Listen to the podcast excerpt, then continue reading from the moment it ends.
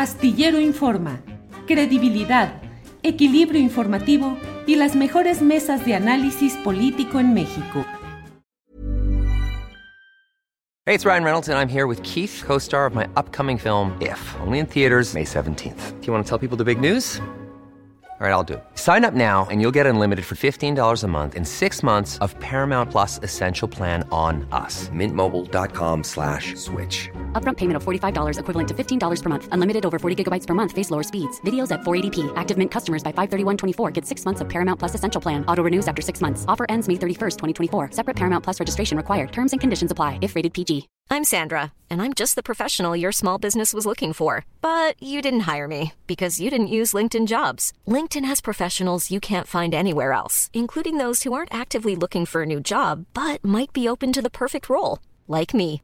In a given month, over 70% of LinkedIn users don't visit other leading job sites. So if you're not looking on LinkedIn, you'll miss out on great candidates like Sandra. Start hiring professionals like a professional. Post your free job on linkedin.com/people today.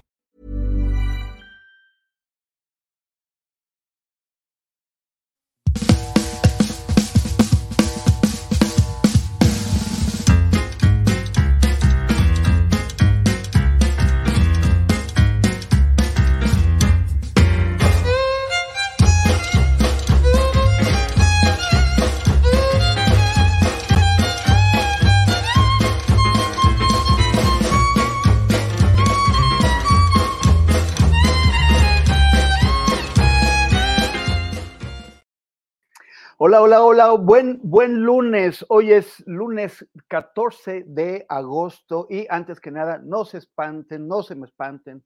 Eh, ya, ya pasó el mes de julio, pero julio, por, por supuesto, sigue con nosotros.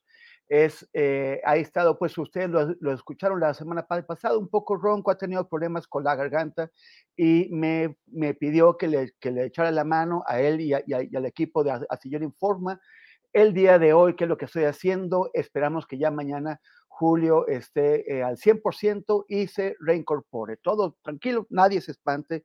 Julio está muy bien. Y, bueno, tenemos bastante información. Por supuesto, como siempre, nuestra querida Alex Fernanda eh, va a entrar con nosotros para contarnos qué es lo que ha estado pasando en esta, esta mañana y este mediodía de lunes. Alex, ¿qué tal? Hola, Temoris, ¿cómo estás? Feliz lunes. Feliz, feliz lunes, Alex. Gracias, Temoris. Mira, hoy voy a comenzar con una noticia que tocamos el viernes. En días, pasamos, en días pasados hablamos sobre el caso de Milagros, la mujer que se dirigía a su trabajo y lamentablemente perdió la vida cuando un sujeto la agredió.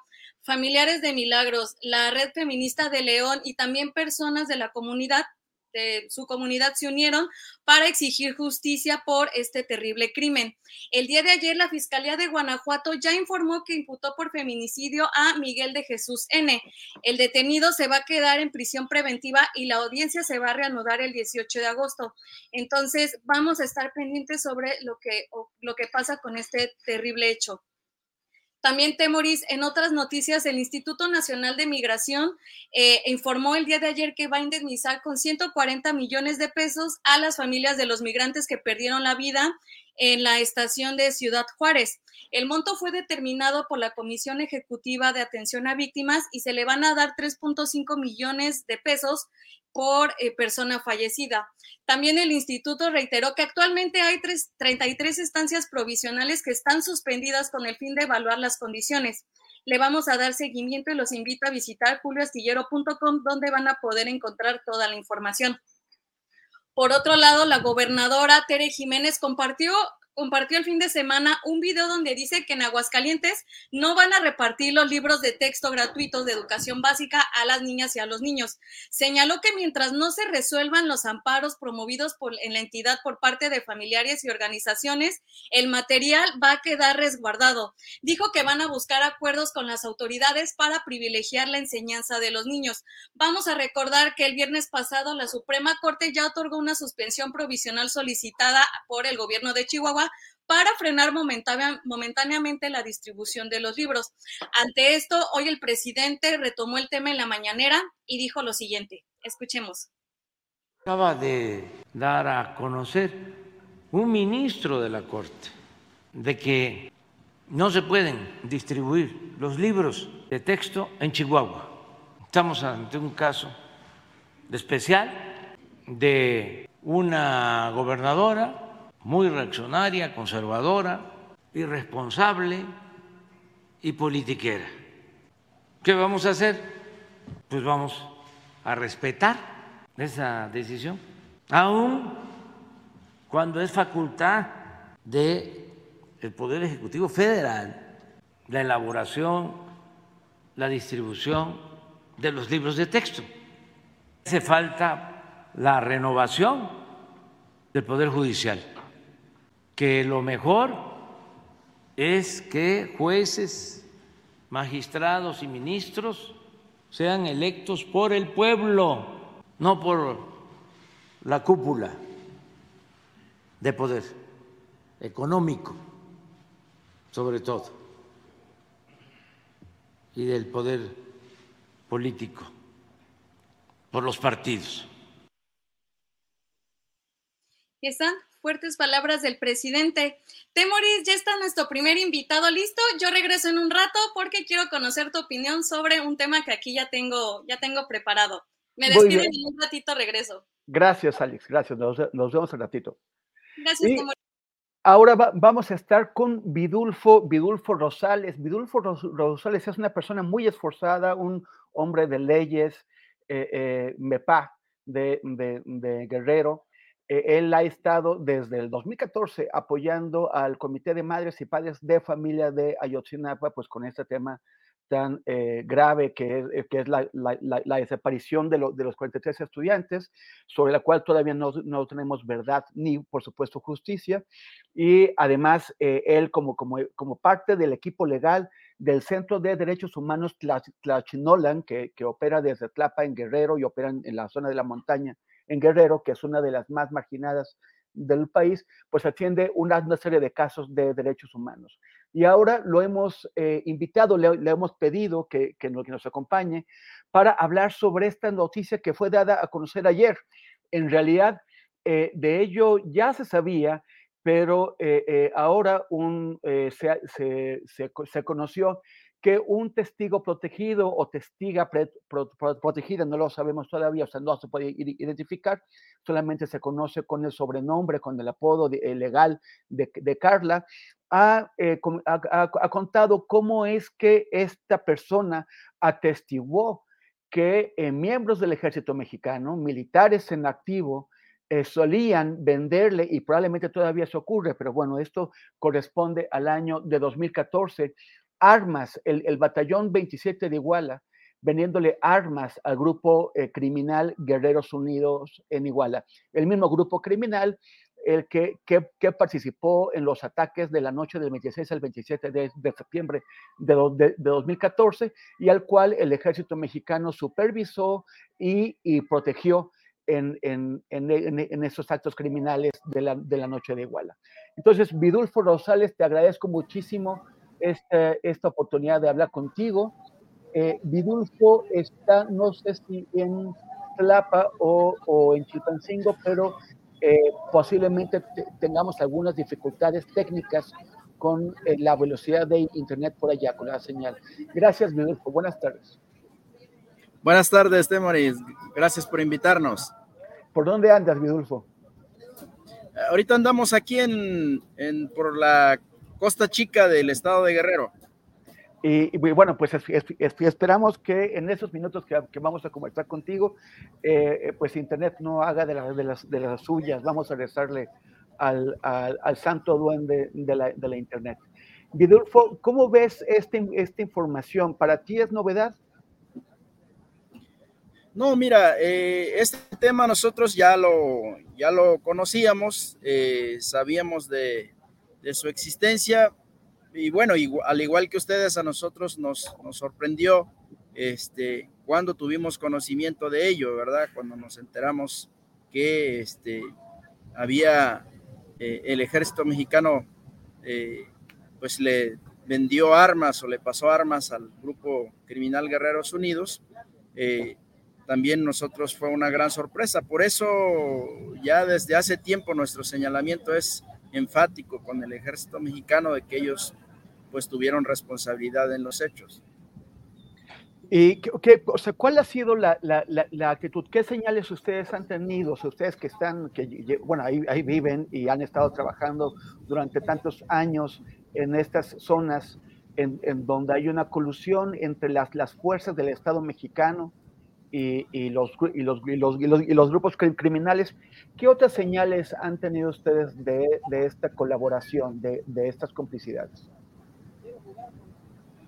Pues mira, es eh, eso, eh, la verdad nosotros desconocíamos eh, los hilos finos de la, de la colusión que había entre el ejército mexicano y, y el grupo delictivo Guerreros Unidos. Déjame decirte que incluso el primer día que se hizo la búsqueda, que estamos hablando del día 29 de, de septiembre, incluso el ejército mexicano buscó con nosotros el general Martínez Crespo encabezaba algunos operativos que hicimos en Pueblo Viejo, ¿verdad? Pero ya desde entonces también los eh, padres de familia ya tenían conocimiento de lo que estaba ocurriendo. Eh, ellos, eh, alguien les dijo que sus hijos lo vieron, los vieron entrando al batallón y desde el primer día, desde como el 28, ellos fueron a preguntar al ejército mexicano, pero nosotros como organizaciones no, no no teníamos claro la profundidad de, esa colusión que el ejército mexicano tenía. Es hasta cuando el GIEI empieza a profundizar en las investigaciones, cuando el GIEI empieza a sacar estos hilos finos de la colusión que tienes, como nos vamos dando cuenta. Primeramente lo que tuvimos fue un nivel de participación, ¿verdad? Que era que el ejército mexicano estuvo dando seguimiento a los jóvenes estudiantes. Esa era una primera un nivel de participación. Ya después las pruebas fueron mostrando que su participación era a un mayor nivel, que incluso habían participado en la detención de algunos jóvenes. Y últimamente lo que tenemos pues es este, que ellos tienen información, en ellos tuvieron información en tiempo real de dónde se estaban llevando a los estudiantes. Y hoy en día pues esta estos datos de estos medios de pruebas que salen a la luz de que, de que ellos armaron el grupo delictivo Guerreros Unidos. Bueno, el propio Martínez Crespo, que eh, eh, pues acompañó a los, a, los, a los familiares en estas búsquedas, está ahora preso, eh, acusado de, de, diversos crímenes graves por su participación en, en los ataques con, contra los estudiantes normalistas en Iguala. El, pero, o sea, que finalmente también es Martínez Crespo el que aparece en infinidad de fotografías y videos en eventos públicos con, eh, con, eh, con gente de, de, Guerreros Unidos y con el entonces presidente municipal José Luis Abarca, que también está preso. O sea, Martínez Crespo era como el publirelacionista del batallón 27 en, con, en sus relaciones con los, con los, con los criminales. Temores, ahí no escuché bien la pregunta, perdón. Sí, este, eh, Martínez Crespo habría sido como el encargado de relaciones públicas con los grupos criminales.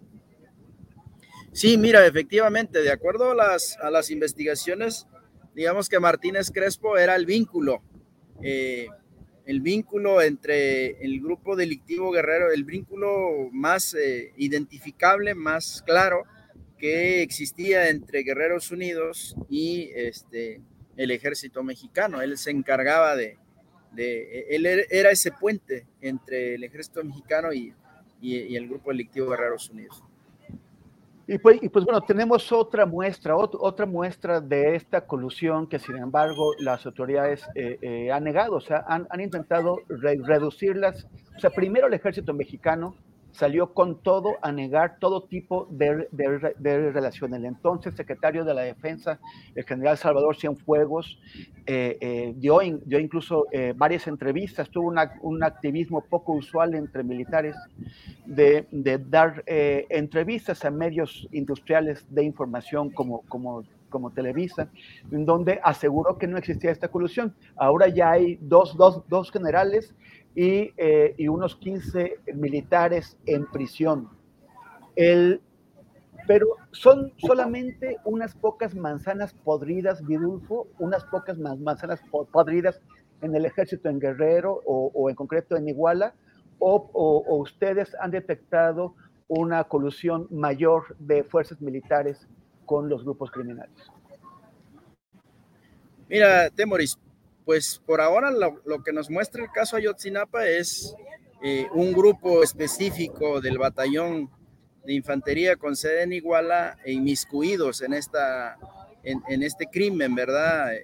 Eh, dando seguimiento a los jóvenes estudiantes, eh, recopilando información clave de su paradero al día de los hechos y ocultándola en todo tiempo y datos también de su participación directa en la detención de los jóvenes, eh, de algunos elementos del ejército mexicano. Pero lo preocupante que hay acá, este, Temoris, es que el ejército mexicano, desde hasta la más alta esfera militar, ha negado esta, lo como tú bien lo apuntabas.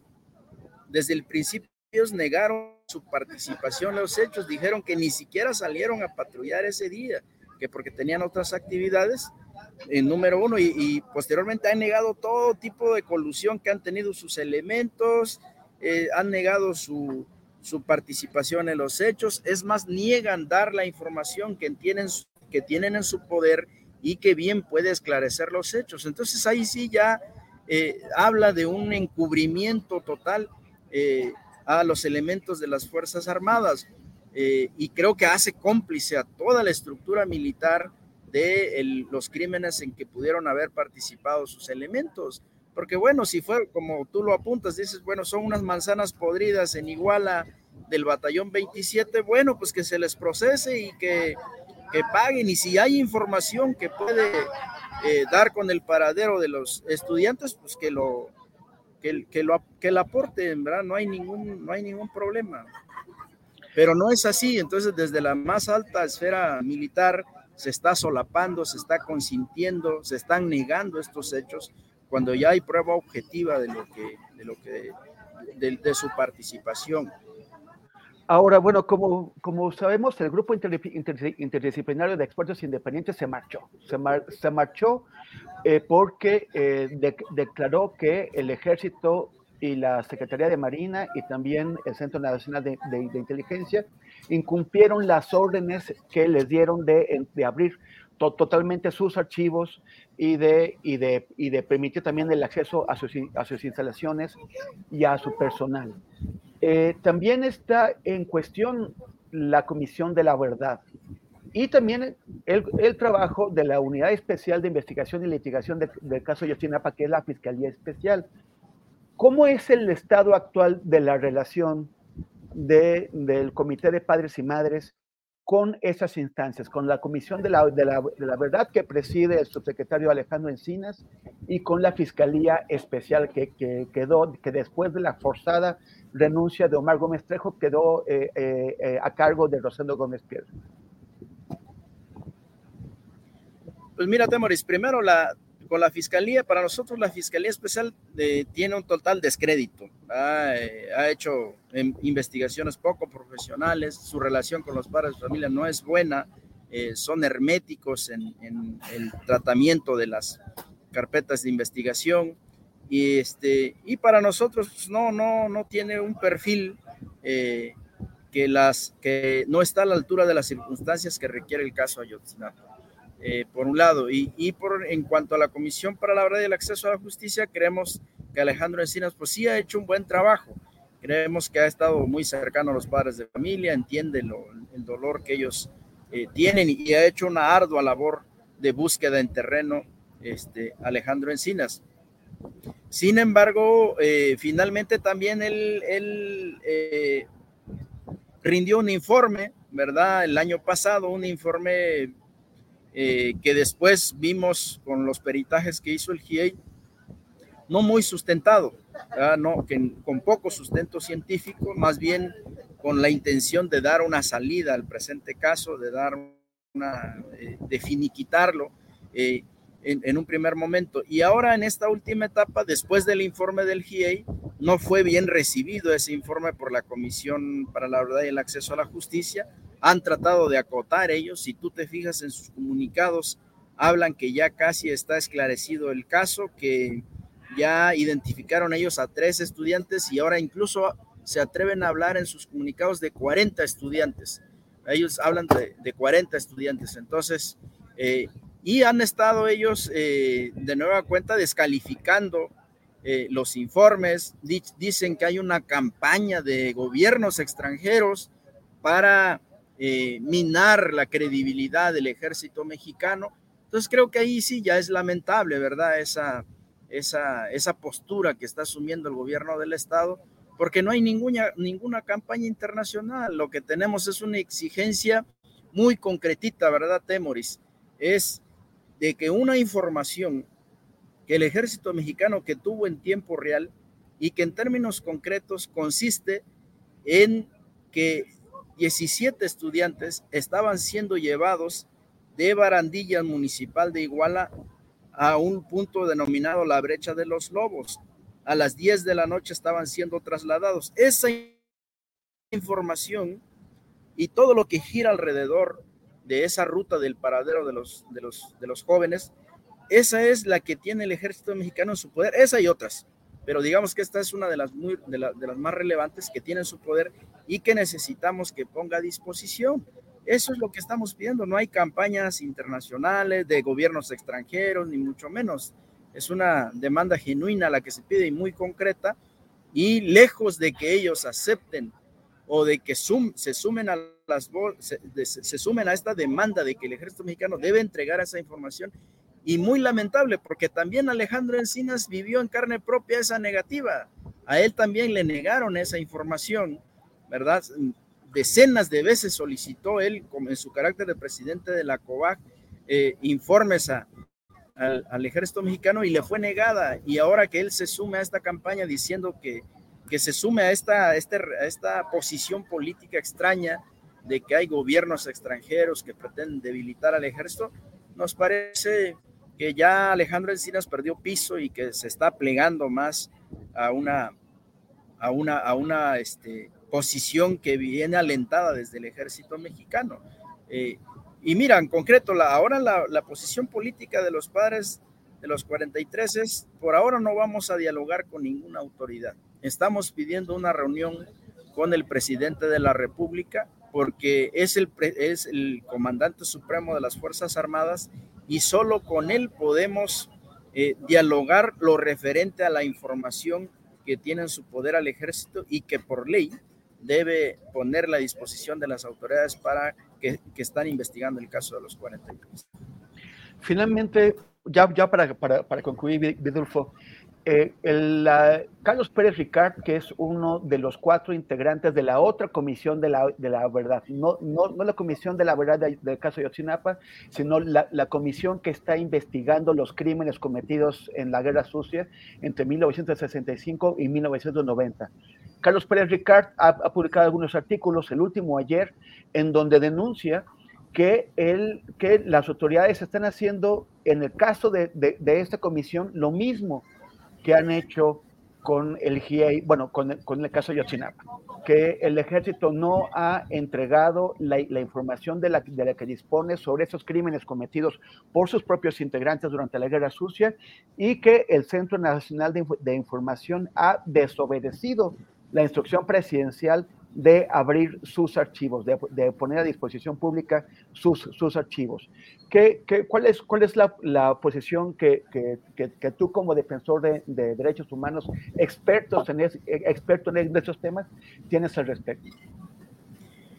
Mira, yo creo que es muy lamentable. Aquí es donde se pone a prueba el gobierno, este, este gobierno, ¿verdad? Aquí es donde se pone a prueba eh, si de verdad eh, se está dispuesto a realizar una transformación en este país, creo que se tiene que empezar por el esclarecimiento de estos grandes eh, crímenes que aquejan a nuestro país. Uno del pasado, que es del, de la guerra sucia, pero que ha lastimado mucho a este país y que no se puede transitar a una transformación si no hay un debido esclarecimiento. Y el otro es de la historia reciente de nuestro país, en el caso Ayotzinapa, y hoy en día se está demostrando que ninguno de estos se está avanzando en su esclarecimiento y peor aún, el ejército mexicano está constituyendo esa, eh, se está constituyendo en esa gran barrera para poder avanzar en el plano de la justicia eh, en nuestro país, eh, por lo menos en los rubros más grandes o en los dos temas más grandes de derechos humanos en México. Vidulfo, te agradecemos mucho, te agradezco en nombre de Julio Astillero y del equipo de, de Astillero Informa esta entrevista, salvo que tengas algún comentario, algo que, que agregar, pues nos despedimos y, y, hasta la próxima. Claro que sí, Temores, gusto eh, por invitarnos y que tengan buena tarde. Te, te, envío un abrazo y con mucho cuidado por, ahí, por esos caminos de la Costa Chica, Vidulfo. Muy, muchas claro gracias. que sí, gracias a ti, hasta luego, que estén bien. Y ahora regresamos con la, la, querida Alex Fernanda, que tiene más información para nosotros antes de que vayamos a remover neuronas con Jacaranda Correa. Hola, Temoris. Mira, ya regresé y te quiero pedir tu opinión sobre un tema. En días pasados, la senadora Citlali Hernández compartió en su cuenta de Twitter que Lina puso medidas cautelares a Ricardo Salinas Pliego por casi 100 tweets donde ejerce violencia política de género en su contra. En este tweet se menciona que ninguna mujer debe de ser violentada por su género o su físico, entre otras cosas.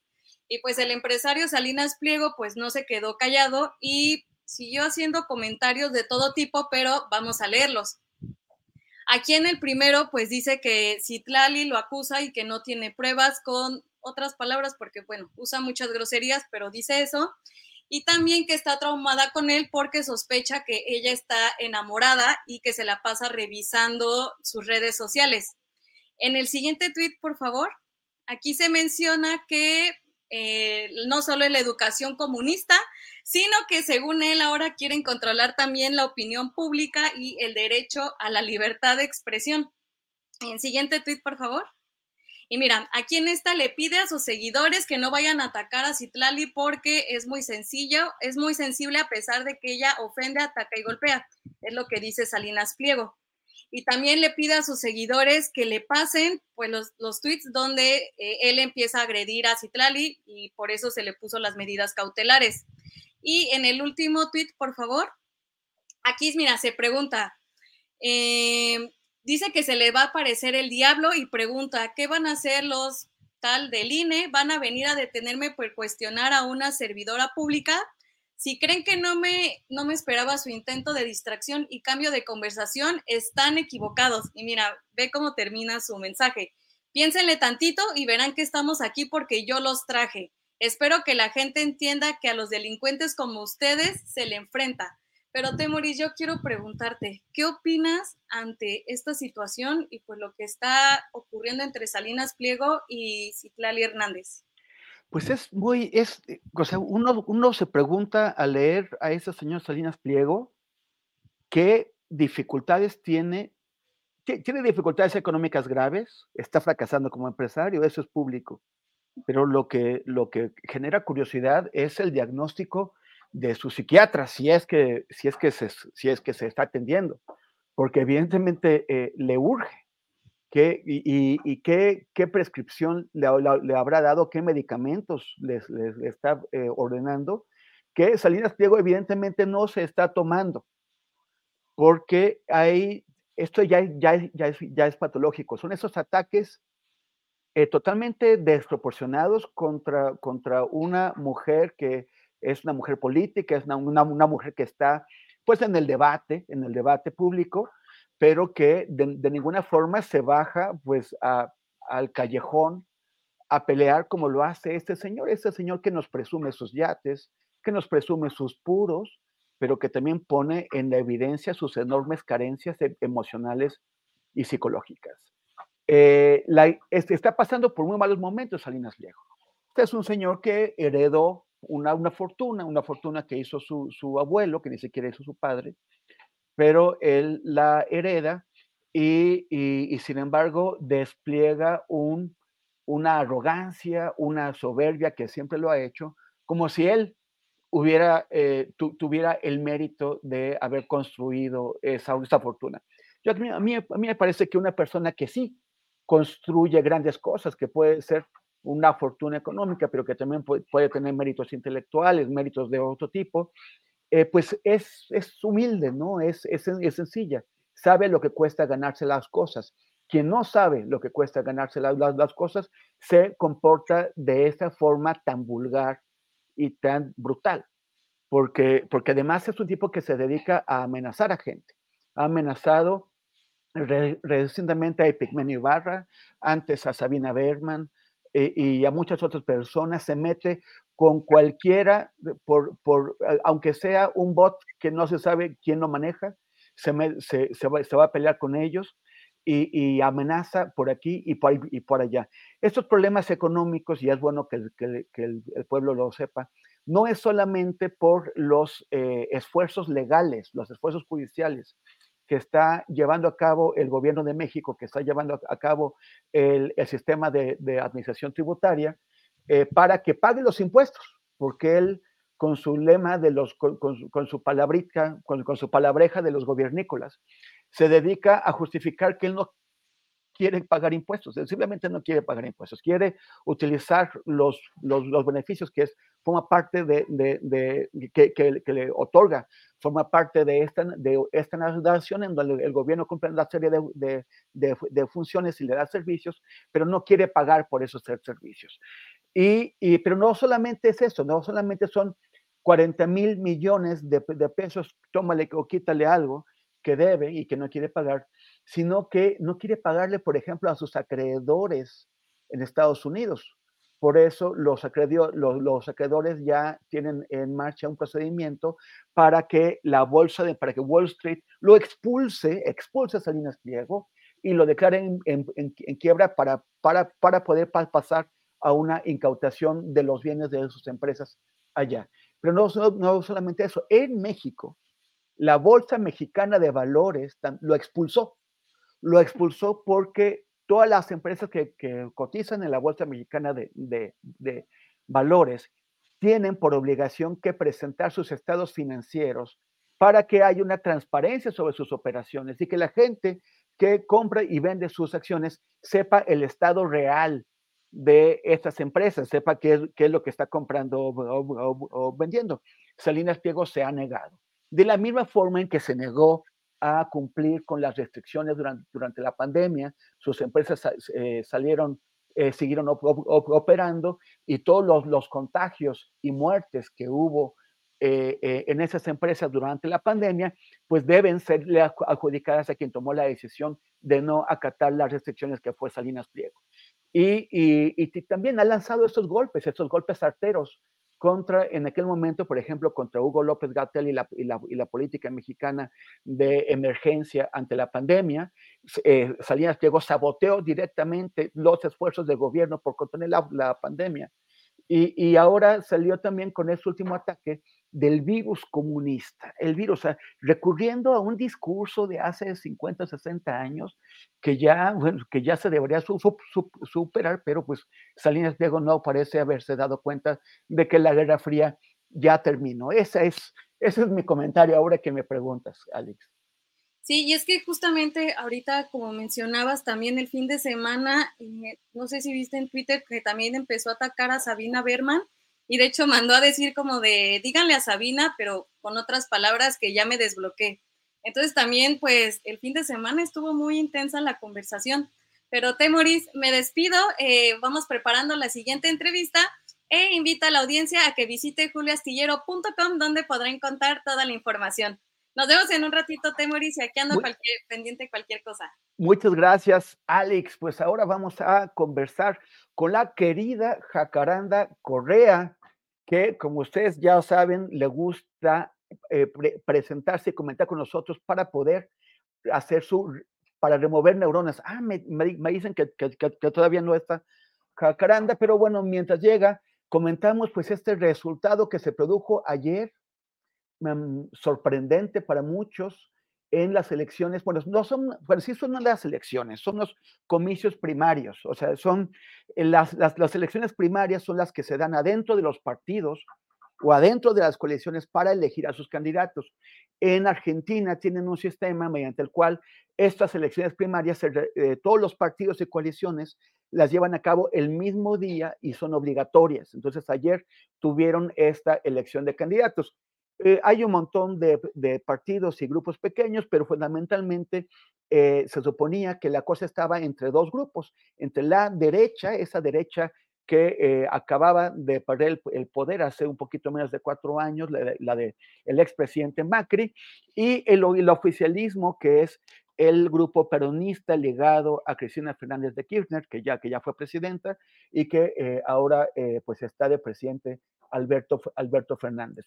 Se, se, preveían malos resultados para el oficialismo porque han tenido pues muchos problemas económicos, como sabemos, Argentina pues eh, nomás no, no logra salir de esta espiral de crisis económica tras, tras crisis económica. Han pasado gobiernos de un color y del otro color y no logran sacar a la Argentina de esa espiral y de, y de también la sucesión de, de, escándalos políticos, incluso de asesinatos políticos que han sido muy, muy graves, y ningún gobierno logra sostenerse, o sea, digamos, continuar porque, eh, eh, porque, porque la gente no sabe qué es lo que pasa con la, con la economía y va cambiando de, de decisiones porque ve que no logran salir de, de, de, ahí. Se esperaba que la cosa quedara entre estos dos eh, sectores, entre el oficialismo y los moderados, pero los superó, esto fue la sorpresa, por la extrema derecha, un señor que se llama Javier Milei, un, señor que tiene muchísimas cosas, que está dado a la crispación. O sea, su, estrategia es la de, en, un ambiente eh, político ya que ya crispado, su, estrategia es crispar más, es manipular la información. Yo fui testigo de unos, de, uno de, esos momentos en noviembre pasado, cuando se celebró en, en la zona de Santa Fe, en Ciudad de México, en un hotel, eh, esta conferencia de acción política, conservadora, donde se dio cita toda la extrema derecha de América Latina, también el partido Vox español y también los trompistas, el, Donald Trump que le dio su apoyo, que llamó presidente al actor extremista eh, Eduardo Verástegui. Y, y, ahí también vino Javier Milei, que también eh, pues se sumó a, esta corte ultra que está con Verástegui. Y Milley quiso hablar aquí sobre, la, eh, sobre el cambio climático. Según él, eh, las personas que alertan sobre el cambio climático están contra la humanidad, porque según él, quieren salvar a la Tierra, quieren salvar el mundo, y para salvar el mundo están dispuestos a acabar con la humanidad. Él estaba manipulando, porque, porque el mundo, el, el planeta va a seguir girando. Hagamos lo que hagamos los seres humanos, no somos tan, tan poderosos como acabar con el planeta en sí. Lo que estamos acabando es con, es con las condiciones en las que la humanidad puede vivir en este planeta. Cuando se dice salvemos el planeta, no es salvar el planeta propiamente, es, es salvar un planeta que podamos habitar los, los seres humanos. Pero él lo manipula y dice que, que eh, tratar de contener el cambio climático es acabar con la humanidad para salvar el planeta. Ese, es el tipo de cosas que hace este señor. Es muy peligroso. Van a ir ahora a elecciones presidenciales en octubre, en, a dos vueltas. Eh, eh, vamos a ver qué es lo que pasa, pero se abre la posibilidad, o sea, bueno, hay un reforzamiento de la extrema derecha en el continente, que ya lo vimos en Chile, con la derrota de la izquierda en, las últimas elecciones eh, sobre la, constitución. Y, bueno, son malas señales. Es difícil que gane la presidencia, pero una división entre las fuerzas realmente democráticas podría facilitar que este hombre se, abriera paso por en medio y llegara eh, a la presidencia de la, Argentina. Es, son muy malas noticias las, las que recibimos ayer. Y ahora sí, ya me indican que ya está jacarandilla con nosotros eh, para, la, para que venga a remover neuronas.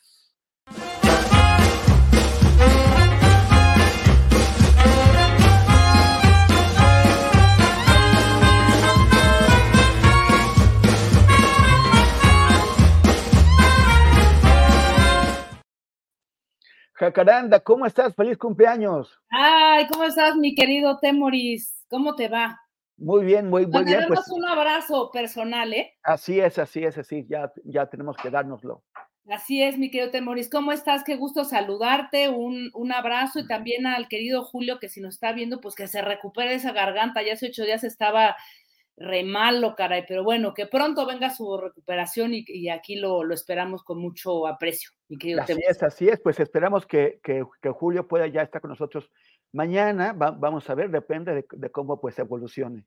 Así es. Caranda, ¿qué tal? ¿Cómo estás? ¿Qué, qué, nos cuentas este, este día, este lunes? Pues mira, ah, eh, no sé si recuerdas, la semana pasada, fíjate que estuve conversando con Julio sobre el tema de la violencia política de, de género. Eh, y le, les comentaba aquí a toda la audiencia que iba yo a seguir eh, abordando el, tema y en ese momento, em, a propósito de las medidas cautelares que le había aplicado el INE al, presidente, ¿no? Eh, yo decía que si bien yo me he pronunciado en este espacio críticamente, pues hacia las formas del propio López Obrador de atacar o usar la, la mañanera, ¿no? Para interpelar a, lo que él llama sus adversarios políticos, periodistas, organizaciones, etcétera. A pesar de eso, ¿no? Pues yo decía que me parecía un tanto desconcertante eh, por la interpretación un tanto imprecisa, ¿no? Que le hubieran aplicado medidas cautelares por haber cometido violencia política de género contra la candidata del Frente Amplio, Xochitl Galvez, ¿no?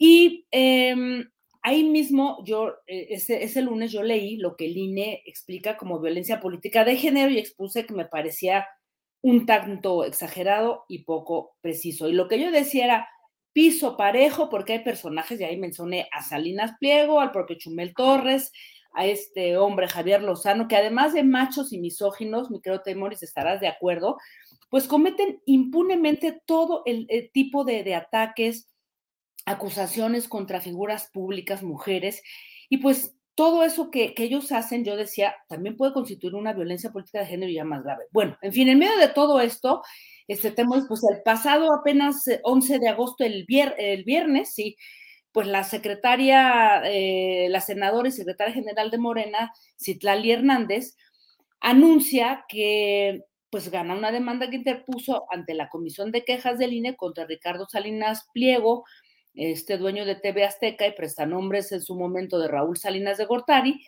lo cual yo digo es digno de celebrarse. Pero en medio de todo esto, Temoris, pues vienen por ahí, más allá de las respuestas que hace un momento estaba escuchando que, le, que leyó este Alex, ¿no?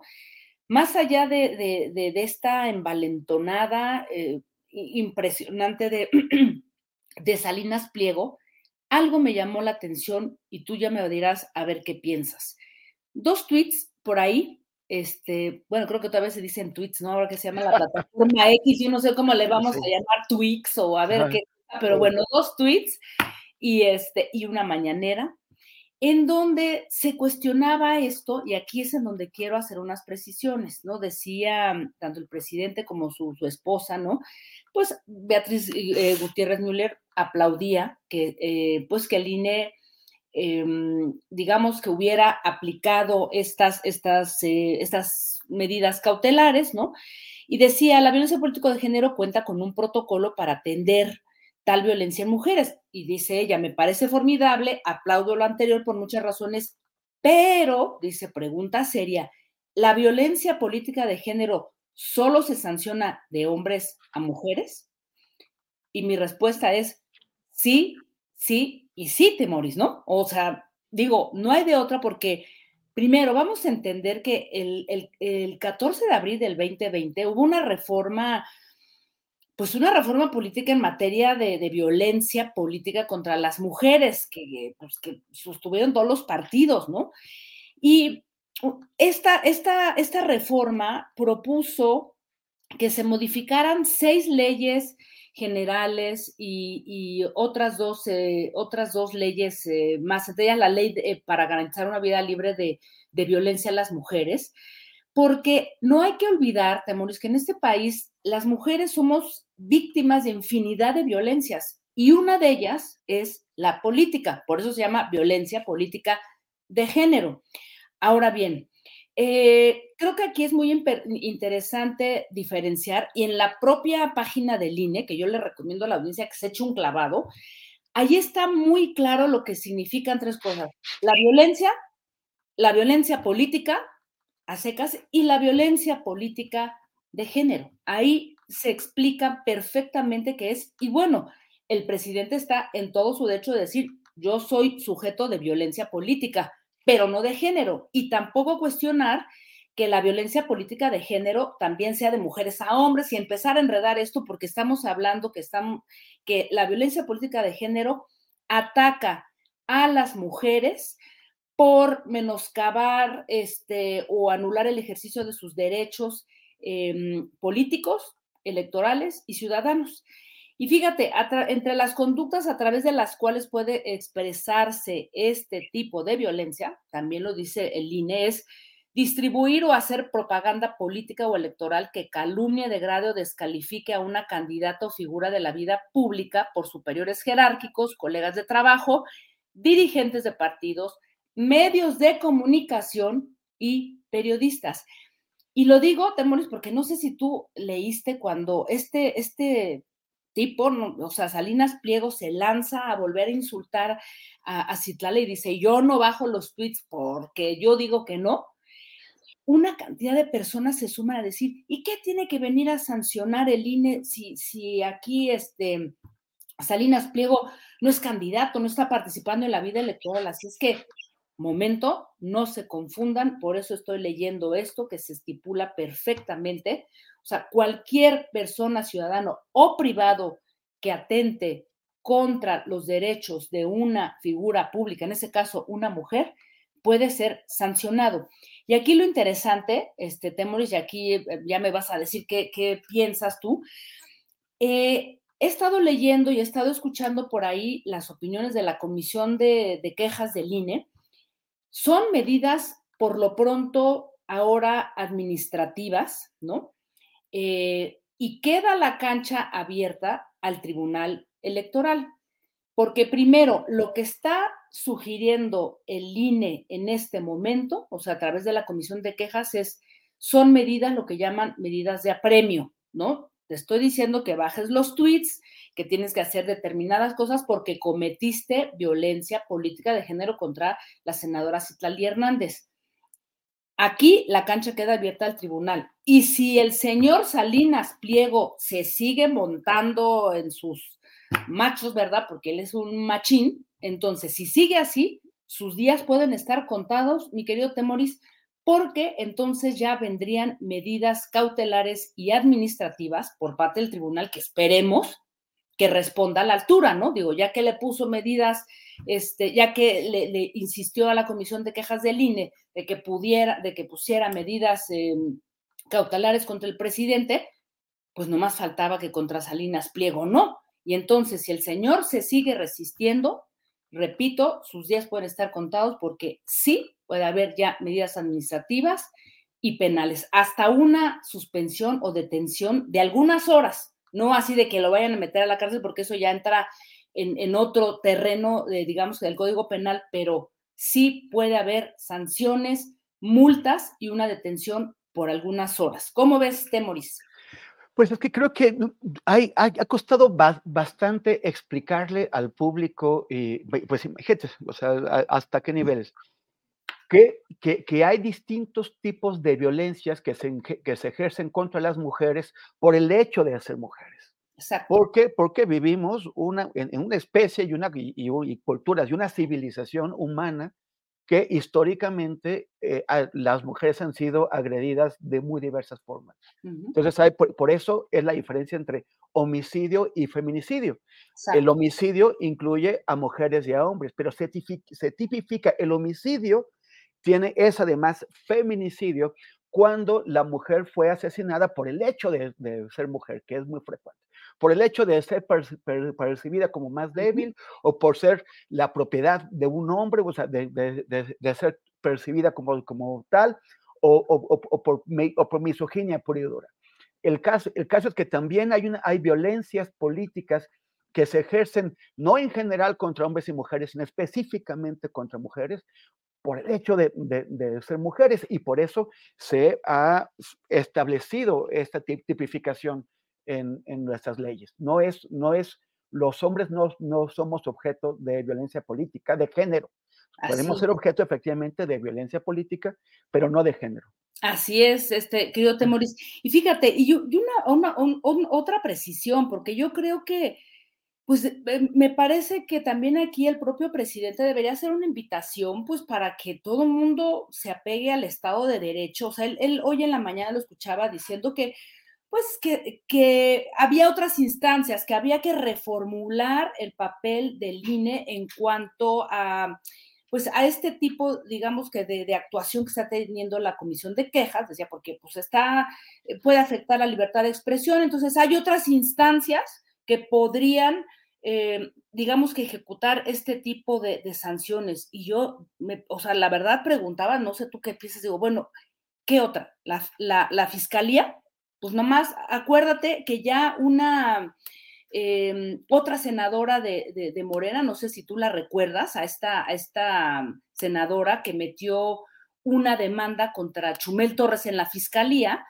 eh, la, senadora eh, Berta Carabeo también de Morena, pues mete una demanda a la fiscalía desde el año pasado, marzo del 2022, por violencia política de género, y pues la fiscalía, ¿verdad? Le regresa un documento de estamos abriendo una carpeta de investigación. Ha pasado más de un año y ¿dónde está la sanción o, o algo, algo que se diga? ¿No? Impunemente Chumel Torres sigue diciendo, amenazando, insultando, igual que Salinas Pliego. Entonces, sí creo que, digo, si se quiere reformular el papel del, del INE, este Temoris, pues tendrá que haber otra reforma, pero por lo pronto es una reforma que avalaron todos los partidos, incluyendo Morena, y que se hizo este, en, en abril del 2020. Entonces, pues ahí estamos metidos en un, en un, embrollo. Yo celebro, pero al mismo tiempo, pues haces como un llamado a todas las partes a que pues se, se, se, se ¿no? A respetar el Estado de Derecho, porque si luego está el poder político o el privado diciendo que no, pues entonces, ¿a dónde vamos a llegar, Temoris? ¿No? ¿Cómo ves? Así es, así es, querida. Eh, faltan, faltan dientes, falta voluntad, hay, hay, que ver también hasta, hasta, dónde el INE pues se quiere aventar la bronca. Es un INE que está muy... ¿eh? ¿Cómo? El, tribunal, porque ah, ahora la cancha está del lado del tribunal y el tribunal es el que debe de decir, qué onda, porque pues, ya ves que anda de envalentonado este Salinas Pliego. Salinas Pliego, y, lo que, y, que anda también muy, muy amenazador. O sea, sabemos que en un país donde el Poder Judicial es susceptible al, a la fuerza del dinero, pues ese señor lo utiliza. Lo que no quiere pagarles a sus acreedores y lo que no quiere pagar en impuestos, sí lo puede utilizar contra los jueces o contra los consejeros de línea. Así es que vamos a ver si tienen eh, las agallas y también la protección del, Estado mexicano para que puedan cumplir con sus obligaciones sin tener que estar expuestos pues, a, la, violencia económica de, este señor. Así es, Miguel Temores. Pues bueno, vamos a esperar y vamos a seguir hablando de, del tema porque vale la pena y además, bueno, invitar también a nuestra audiencia. Hay, fíjate que un, un este, rápidamente ya. Querida, ya tenemos a la querida Claudia Villegas. Ahí nos vamos, nomás recordarle a la, gente que hay un hay un, hay un, se puede, se pueden checar todas las sanciones a través de la página del INE, porque hay casi 300, nada más eso. Muy bien. Jacaranda, muchísimas gracias, y que sigas festejando tu manota de cumpleaños. Te mando, un, abrazo. mi querido Temoris, hasta pronto. Y ahora, eh, bueno, como estaba anunciado, vamos con Claudia Villegas, eh, reportera de la revista Proceso y directora de la revista Fortuna, que como cada lunes nos va a contar qué es lo que está pasando en la economía.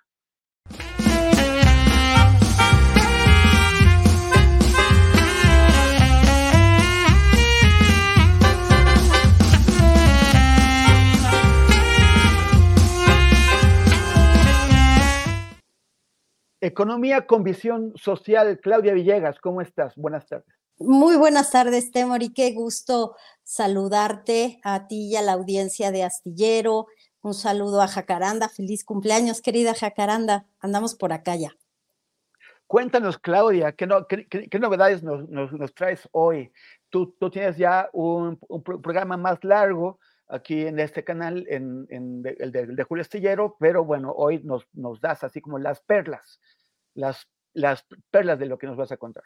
Gracias, Temoris. Pues sí, a las 8 pm recordarles que vamos a estar con Economía Social, vamos a estar aquí en Astillero. Y por ahora, querido Temoris, quiero platicarles cómo estamos observando en Argentina lo que está sucediendo con esto que pues se ha llamado la llegada de la ultraderecha. Es un economista liberal que libertario, se dice él, Temoris, amigos y amigas, que ha dicho, y me llamó mucho la atención esta propuesta, ha dicho que hay que desaparecer al Banco Central de Argentina, que no ha servido para nada durante las últimas crisis y que es necesario que se tome el control de la política monetaria, pero desde el gobierno. Él está desconociendo la importancia de tener un banco central independiente. Y Temoris, lo que yo quería comentar es que no es la primera vez que en Argentina atentan contra las autonomías con el ánimo de resolver problemas que están ahí pendientes. En algún momento también intentaron desaparecer la medición de estadísticas como las que hace el INEGI y creo, Temori, salvo tu mejor opinión y la opinión de nuestros amigos y nuestras amigas de la audiencia, que lo que estamos observando en Argentina es un gran ejemplo de cómo el control político de un país se pierde o se gana, Temoris, a partir de la crisis en la economía. Y como lo comentamos aquí en algún momento con Astillero, el asunto de cómo tener el control político de un modelo económico pasa por tener el control económico del modelo político. No sé si me estoy explicando, Temoris, pero lo que estamos viviendo en Argentina es una gran lección de cómo es importante que un modelo político busque, pues, no solamente generar estabilidad, darle a su, a su gente pues esta seguridad, esta posibilidad de soñar con un futuro, sino también que es muy importante que de alguna manera los políticos tomen en cuenta la importancia de instituciones como el Banco de Banco Central, como la medición de estadísticas, porque esa propuesta que ahora acá eh, paradójicamente Temoris están aplaudiendo que haya propuestas en Argentina de desaparecer al Banco Central cuando aquí en México tener un banco autónomo, un banco que está vigilando cómo se combate la inflación, cómo se vigila la política monetaria, la política en tasas de interés, ha marcado la diferencia, Temoris. Entonces, paradójico que allá aplaudan medidas que aquí en algún momento, eh, pues, hubieran sido muy criticadas, Temoris. Claudia, ¿cuáles serían las, las, consecuencias de la eliminación en Argentina del Banco Central? Sería muy grave porque precisamente eh, hoy estaba yo viendo algunas de las entrevistas de este economista libertario eh, que eh, estaba diciendo, bueno, yo no me voy a desdecir de lo que he dicho, pero también decía que quienes critican su propuesta de desaparecer el Banco Central son estos partícipes en fondos eh, de inversión, en casas de bolsa, que han sido cómplices de la crisis que tiene Argentina. Hay que recordar, Temoris, que Argentina tiene una inflación superior al 100%, 120%, que es un país que ha estado sufriendo muchísimo por todo este tema de salidas de capitales, corrupción. Desaparecer el Banco Central de Argentina significaría, Temoris, pues la estocada a esto que es el descontrol de todas las políticas en Argentina. Evidentemente habría salida de capitales, evidentemente habría una crítica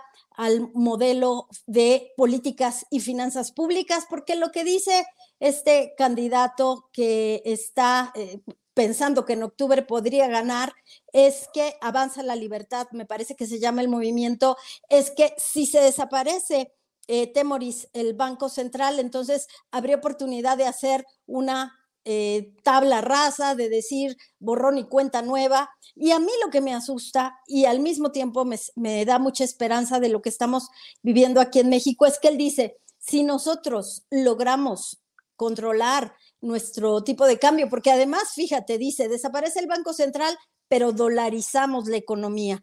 Esto que pasó en Ecuador, dolarizando su economía, que se ha convertido en un país en donde el tráfico de drogas es mucho más eh, rentable para el crimen organizado, porque hay una economía dolarizada, en Argentina se estaría promoviendo también. Evidentemente habría una fuga de capitales, habría pues una descompensación de las finanzas familiares, pero imagínate, Temoris, están votando allá en Argentina por este hombre que dice voy a desaparecer el Banco Central y lo único que me queda claro es que la gente está realmente desesperada porque la inflación les está quitando sus sueños allá en Argentina y también Temoris, evidentemente, los problemas de que con una inflación tan alta, un déficit en cuenta corriente tan alto, pues no puede llegar inversión ni nacional ni extranjera, Temoris, diferente a lo que estamos viviendo nosotros acá. Bueno, en, en Argentina ya, ya sufrieron el, trauma que provocó la paridad cambiaria, que fue que el, el gobierno de, de, de, Carlos Menem estableció que sí o sí pasara lo que, lo, que, lo, que, lo que pasara, el peso argentino valía exactamente igual que un dólar.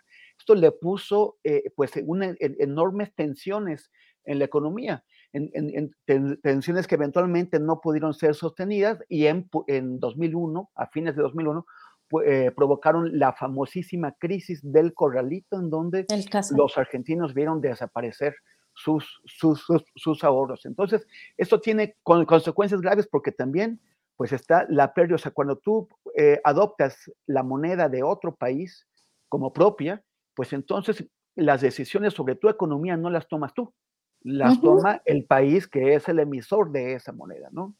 Sin duda, se pierde autonomía, se pierde soberanía, Temoris, y creo que están en este momento en Argentina desesperados porque la crisis de la inflación se está convirtiendo, no sé, tú qué opinas, Temoris, tú que has viajado por todo el mundo, yo admiro muchísimo tu trabajo, se está convirtiendo en una especie de shock. En algún momento... Eh... Uy. Eh, se, nos, se, nos, fue. Claudia, Claudia, aquí está. Ahí estabas. Acá estamos, Temoris. En algún, en algún momento, el consenso de Washington que nos decía que hay que cuidar el déficit eh, en cuenta corriente, que hay que mantener la deuda baja, Temoris, que hay que estar, eh, pues de alguna manera, con las finanzas públicas sanas, por eso llama muchísimo la atención que ahora en este momento un hombre que busca llegar a la presidencia y que acabar con el peronismo, como él lo dice, y el populismo, entre comillas, él esté de alguna manera diciendo el déficit en cuenta corriente se ha generado por tratar de combatir la pobreza y no hemos ni combatido la pobreza por lo cual ahora hay que buscar una cobija que alcance para los que se puedan. Creo que es una gran lección para nosotros, para México, en donde mantenemos un déficit eh, eh, controlado, tenemos una inflación que va a la baja, tenemos una autonomía eh, respecto a lo que está sucediendo en nuestro control de inflación, porque lo estamos manejando bien. Y después tenemos un tipo de cambio peso frente al dólar, que cada día se fortalece el peso Temoris, con excepción de estos últimos días que hemos tenido, pero que se ha fortalecido en más de 16%. Vuelvo a mi premisa, que tener el control de la economía, de las finanzas públicas, Temoris, representa tener el control de cualquier proyecto político y lo estamos viendo ahora en Argentina. En octubre sabremos qué sucede con estas elecciones que mantienen pues con mucho interés a todas las personas en América Latina, Temoris. Claudia, muchísimas gracias por tus, por tus comentarios, por, por eh, ilustrarnos sobre qué es lo que está diciendo también en la parte económica ese señor Javier, Javier Milei, sobre las consecuencias que esto puede tener y la, y la importancia de, de, mantener el control nacional de las, de las decisiones sobre la economía. Gracias, Claudia, y suerte en tu programa Economía Social de esta tarde a las 8. Gracias, Temoris. Invitarlos a que se sintonicen, que nos que se conecten porque vamos a hablar de CETES directo, de cómo es posible invertir en CETES desde pequeñas cantidades. Es un tema que nos habían estado pidiendo. Muchísimas gracias, Temoris. Gracias, Claudia. Hasta luego. Hasta luego. Y ahora vamos a una pequeña pausa para poder pasar a nuestra mesa de periodistas, que ya, es, ya están listos nuestra compañera y nuestros compañeros eh, de, la, de la mesa de los lunes.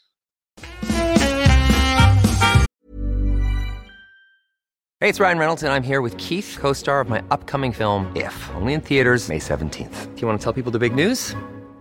All right, I'll do it. Sign up now and you'll get unlimited for $15 a month in six months of Paramount Plus Essential Plan on us. Mintmobile.com slash switch. Upfront payment of $45 equivalent to $15 per month. Unlimited over 40 gigabytes per month. Face lower speeds. Videos at 480p. Active Mint customers by 531.24 get six months of Paramount Plus Essential Plan. Auto renews after six months. Offer ends May 31st, 2024. Separate Paramount Plus registration required. Terms and conditions apply if rated PG. I'm Sandra, and I'm just the professional your small business was looking for. But you didn't hire me because you didn't use LinkedIn jobs. LinkedIn has professionals you can't find anywhere else, including those who aren't actively looking for a new job but might be open to the perfect role, like me. In a given month, over 70% of LinkedIn users don't visit other leading job sites. So if you're not looking on LinkedIn, you'll miss out on great candidates like Sandra. Start hiring professionals like a professional. Post your free job on linkedin.com/people today.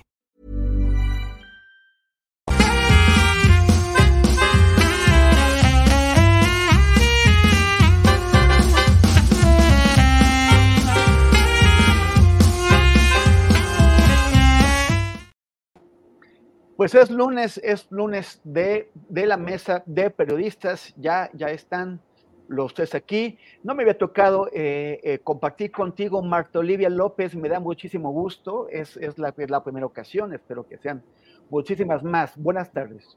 Gracias, Temoris, un gusto coincidir. Buenas tardes, buenas tardes a Jorge Meléndez y a Salvador Frausto.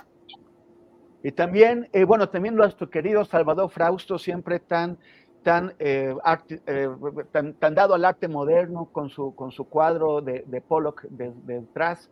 Eh, gracias, Salvador. Buenas tardes. gracias, Temoris. Sé que te gusta mucho este cuadro que es una imitación de Pollock, una libre interpretación de un artista oaxaqueño. Marta Olivia, un abrazo igual para Jorge. Y, y Jorge Meléndez, buenas, buenas tardes, ¿cómo estás?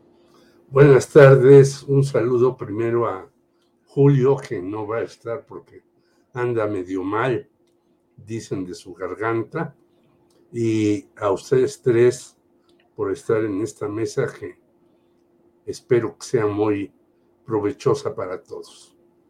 Yo te, bueno, to, to, todos esperamos que sí, eso yo nada más les voy a poner las pelotas, los balones para que ustedes los pateen.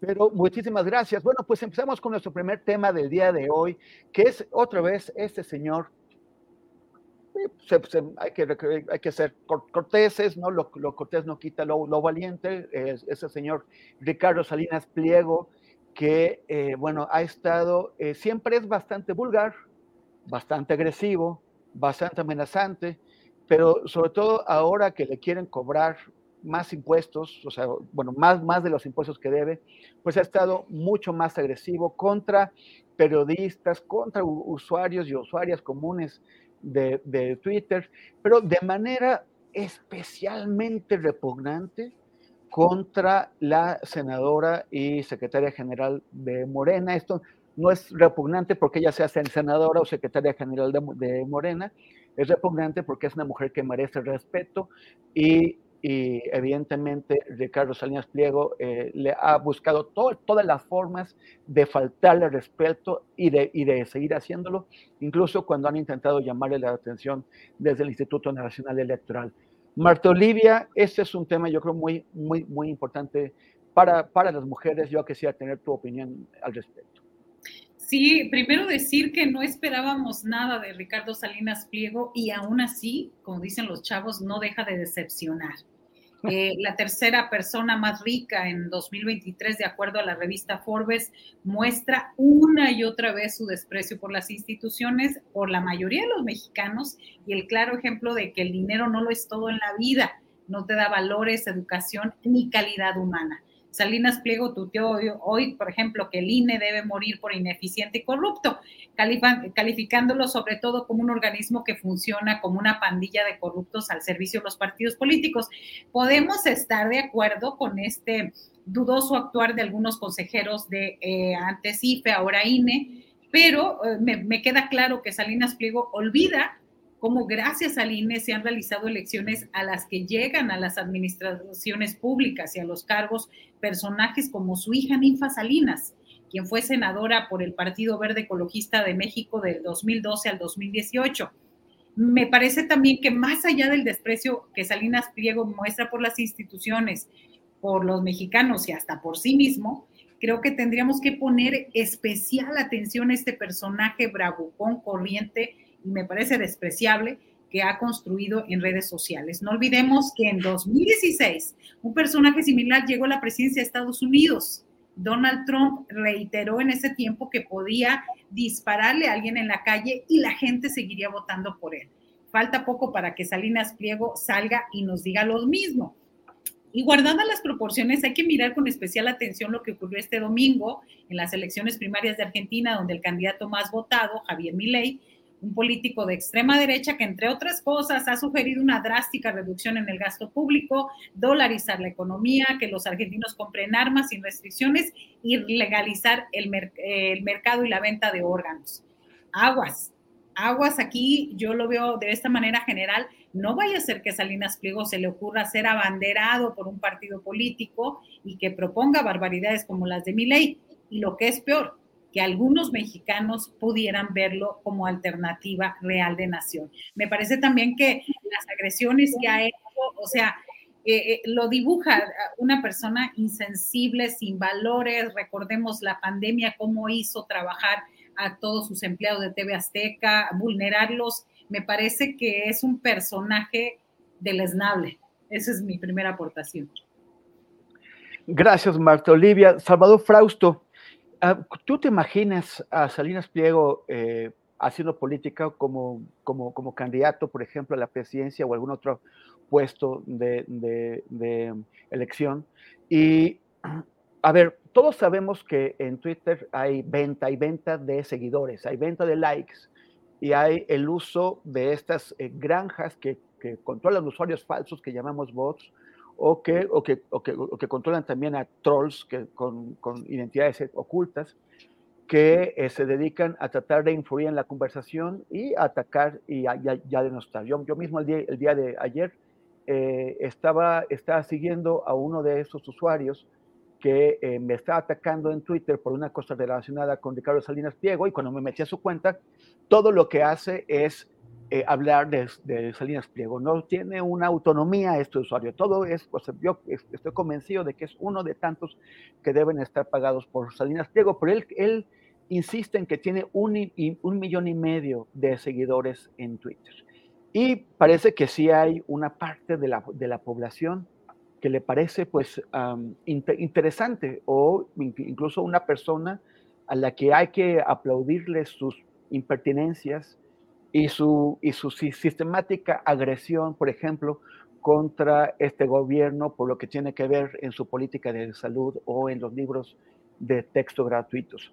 ¿Tú este, qué, qué crees que, que, tendría éxito, bueno, que tendría interés él y que tendría éxito un candidato Salinas Pliego? Eh, no, por lo pronto no, no creo que tuviera el suficiente arrastre. Más bien lo que veo en el caso de, Salinas Pliego me parece que es parecido a, este ataque surgido desde eh, los grupos más conservadores contra los libros de texto, eh, que están apoyados por la Iglesia Católica, por grupos como la Unión Nacional eh, de familias, de, padres de familia. padres de familia. Entonces, me parece que tratan de mantener activa la discusión de la, em, del movimiento de las bases de la extrema derecha y de los grupos más conservadores, a partir de estos pues, ataques que hace Salinas Pliego, pero también estos grupos conservadores. El fin de semana tuvimos también la, la noticia para sumar al asunto de que hay este tipo de, organizaciones que están buscando impulsar la candidatura independiente de Verástegui por la presidencia de la República, que es pues nuestro, nuestro pequeño Trump, el señor Verástegui, es muy conservador, está contra el aborto, considera que es eh, aberrante las personas em, eh, gays, por ejemplo, y em, eh, al mantener movilizada el pensamiento de, la derecha conservadora, eh, están expresando un enojo, una molestia por la candidatura de la propia Xochitl Galvez está muy molesta la extrema derecha, el, eh, un sector muy importante del PAN, em, eh, eh, los tradicionales del, del, PAN no están recibiendo bien la candidatura de Xochitl Galvez y pues parece que están tratando de abrir un carril por el lado derecho en las elecciones presidenciales. Como tú sabes, ellos tienen mucha paciencia y con tal de hacer avanzar sus propuestas, sus ideas, Em, puede ser que no pegue, que no tengan posibilidades de ganar la presidencia de la República, incluso ni siquiera de registrar un candidato, de, de tener las firmas o los apoyos suficientes para registrar un candidato independiente. Sin embargo, ellos no van a cejar en su lucha de tratar de, de, mover las agendas más conservadoras, que son estas precisamente, el tema del aborto, el tema de la diversidad sexual, Em, están muy molestos con que haya tantos programas sociales, lo expresan en estos eh, asuntos como declaraciones de, Vicente Fox, en el que dice, ahora sí, vamos a acotar esos programas sociales, no le vamos a dar dinero a los flojos, a los huevones, em, sino en ese tipo de expresiones la, están buscando un carril derecho por donde colarse. Por supuesto, repruebo eh, los ataques de Salinas Pliego a Citlali Hernández, secretaria general de Morena, quien me parece que es una de las políticas jóvenes más interesantes de nuestro tiempo.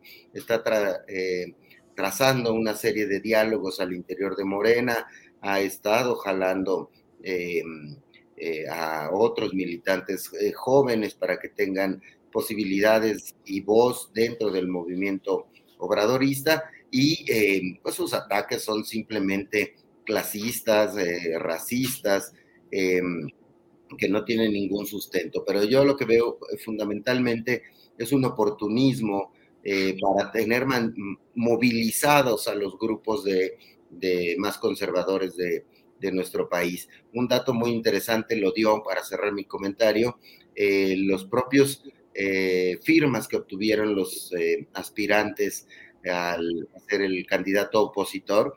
Eh, Xochitl Galvez obtiene mucha, eh, más de 400 mil firmas de ciudadanos, pero obtiene muy poquitas, 90 mil, provenientes del Partido Acción Nacional. En cambio, Krill obtiene poco más que ella, obtiene 100 mil. A pesar de que la instrucción de Marco Cortés era apoyar a Xochitl Galvez, los panistas no están jalando, no les gusta esa opción. Ellos ven a Xochitl Galvez como una amenaza de izquierda, no les gusta. Y es que estos personajes, eh, sus rasgos eh, indígenas, hay sectores conservadores en nuestro país que, eh, aunque por suerte son minoritarios, no están dándole entrada a esas posibilidades. Gracias, Salvador Frausto. Jorge Meléndez, ya hemos estado viendo eso, bueno, ya Marta Olivia y Salvador estuvieron hablando sobre algunos aspectos de lo que hace eh, eh Salinas Pliego en, redes. Pero además sabemos que no solamente no paga impuestos, sino que abiertamente no los quiere pagar, que eh, sabotea, la, eh, que ha saboteado la estrategia nacional contra la pandemia, que, ha, que está saboteando el tema de los libros del texto, esparciendo mentiras, que son mentiras, lo de los virus comunistas son es una mentira que además es una mentira de los años 70 o 60, o sea, que, no, no, se actualiza con sus cuentos. Eh, que, habla de los, de, los, de, los, de los gobiernícolas, dice que apoya, o sea, ¿por qué tenemos que soportar? O sea, ¿cómo es posible que una figura como Salinas Pliego, con este descaro, con esta arrogancia, pueda hacer lo que hace eh, sin, que, sin que lo metan en cintura? Por, eso, porque no lo han metido en cintura. Yo te quiero decir que hace 40 eh, años yo iba con un guerrerense muy amigo mío que desgraciadamente falleció, Hugo Arce Norato, Altamirano, hacer servicio social. Y en aquellos años ya había estas tiendas de Electra y a los que recibían remesas les cobraban 40% para cambiarles sus dólares por pesos mexicanos. O sea, el padre de este señor Hugo Salinas, Pierce era un verdadero gandalla, como dicen en mi barrio. Pero el hijo resultó todavía más gandalla. Se ha hablado aquí de que no ha pagado, aquí en muchos lados, que no ha pagado más de 30 mil millones de pesos en impuestos. Pagó como 3 o 4 mil porque la señora Raquel Buenrostro lo obligó a que pagara. Pero no se habla, por ejemplo, cómo la Comisión Nacional Bancaria y de Valores no obliga al señor Salinas Pliego a tener un banco que está metido en una tienda de artículos eléctricos. Pues eso es un despropósito y es hasta una irregularidad. ¿Cómo el señor Salinas Pliego empieza a gritar más eh, en contra de la señora Citlali Hernández, que yo no la conozco, pero le acusa de todo y por todo cuando al Banco Azteca le quitan lo de las tarjetas del bienestar, porque ya tenemos un Banco del Bienestar, que por cierto es importantísimo, a pesar de los fallos que pueda tener, porque una nación, excepto el Banorte, que no tenga bancos nacionales, pues tiende a ir a una Argentina, como está sucediendo ahora con este señor que ganó las elecciones. Entonces, le quitan al señor Salinas eso.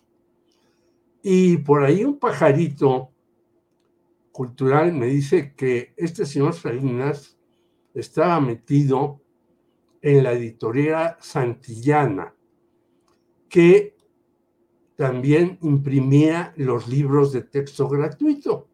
Y entonces el señor manda a su lector de teleprompter, Javier Alatorre, a decir que los libros de texto gratuito son comunistas.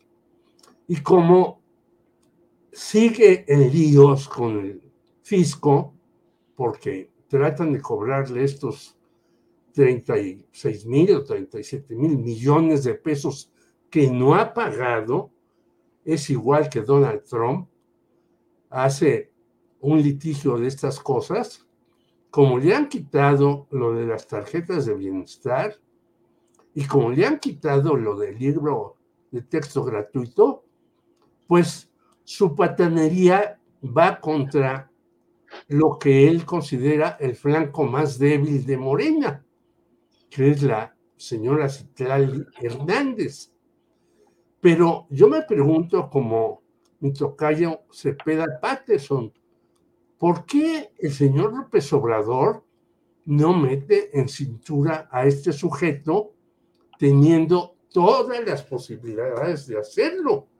Y entonces el hombre pues se siente un ser intocable porque hace rato decía Marta Olivia, es el tercer millonario de México.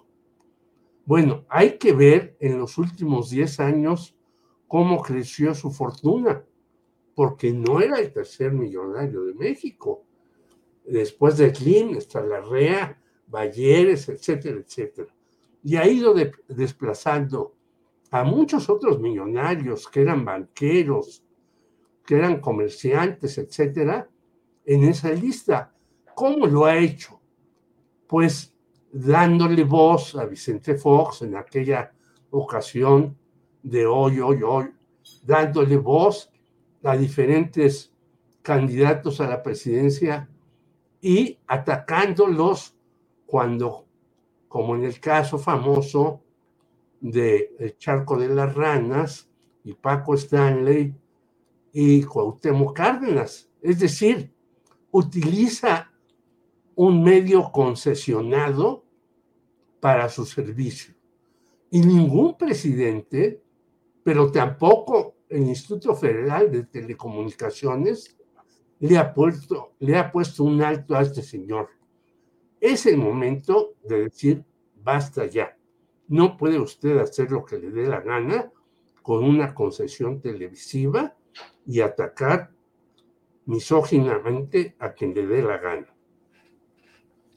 Gracias, gracias Jorge.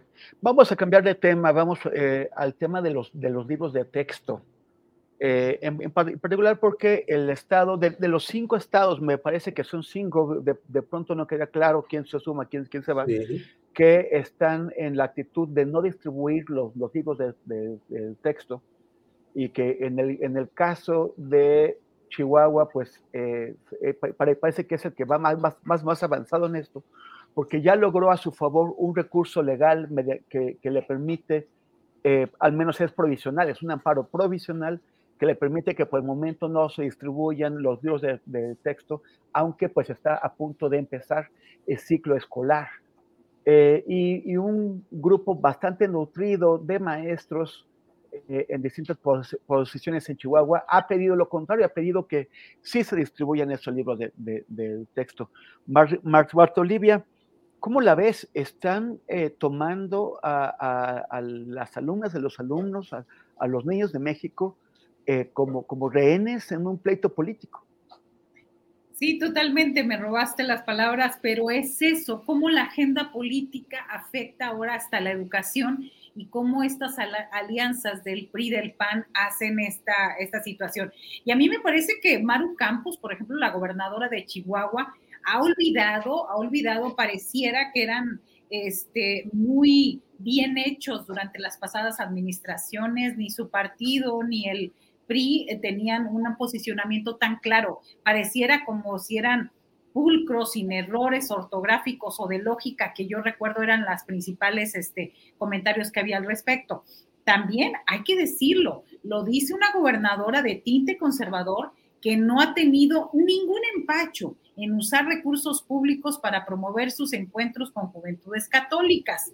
Y, no lo digo yo, ahí están los comunicados oficiales en la página oficial del gobierno de Chihuahua cuyo fin, dicen, en estos eventos es proteger a la juventud y que los menores puedan desarrollarse en un entorno sano. Así también ella ha hablado mucho de la defensa de la vida, la prohibición del aborto y valores cercanos a Provida que a una educación sexual comprometida con el sano desarrollo. Ahorita que comentabas de cuáles estados, pues donde tiene más presencia la Unión Nacional de Padres de Familias y de PRIPAN.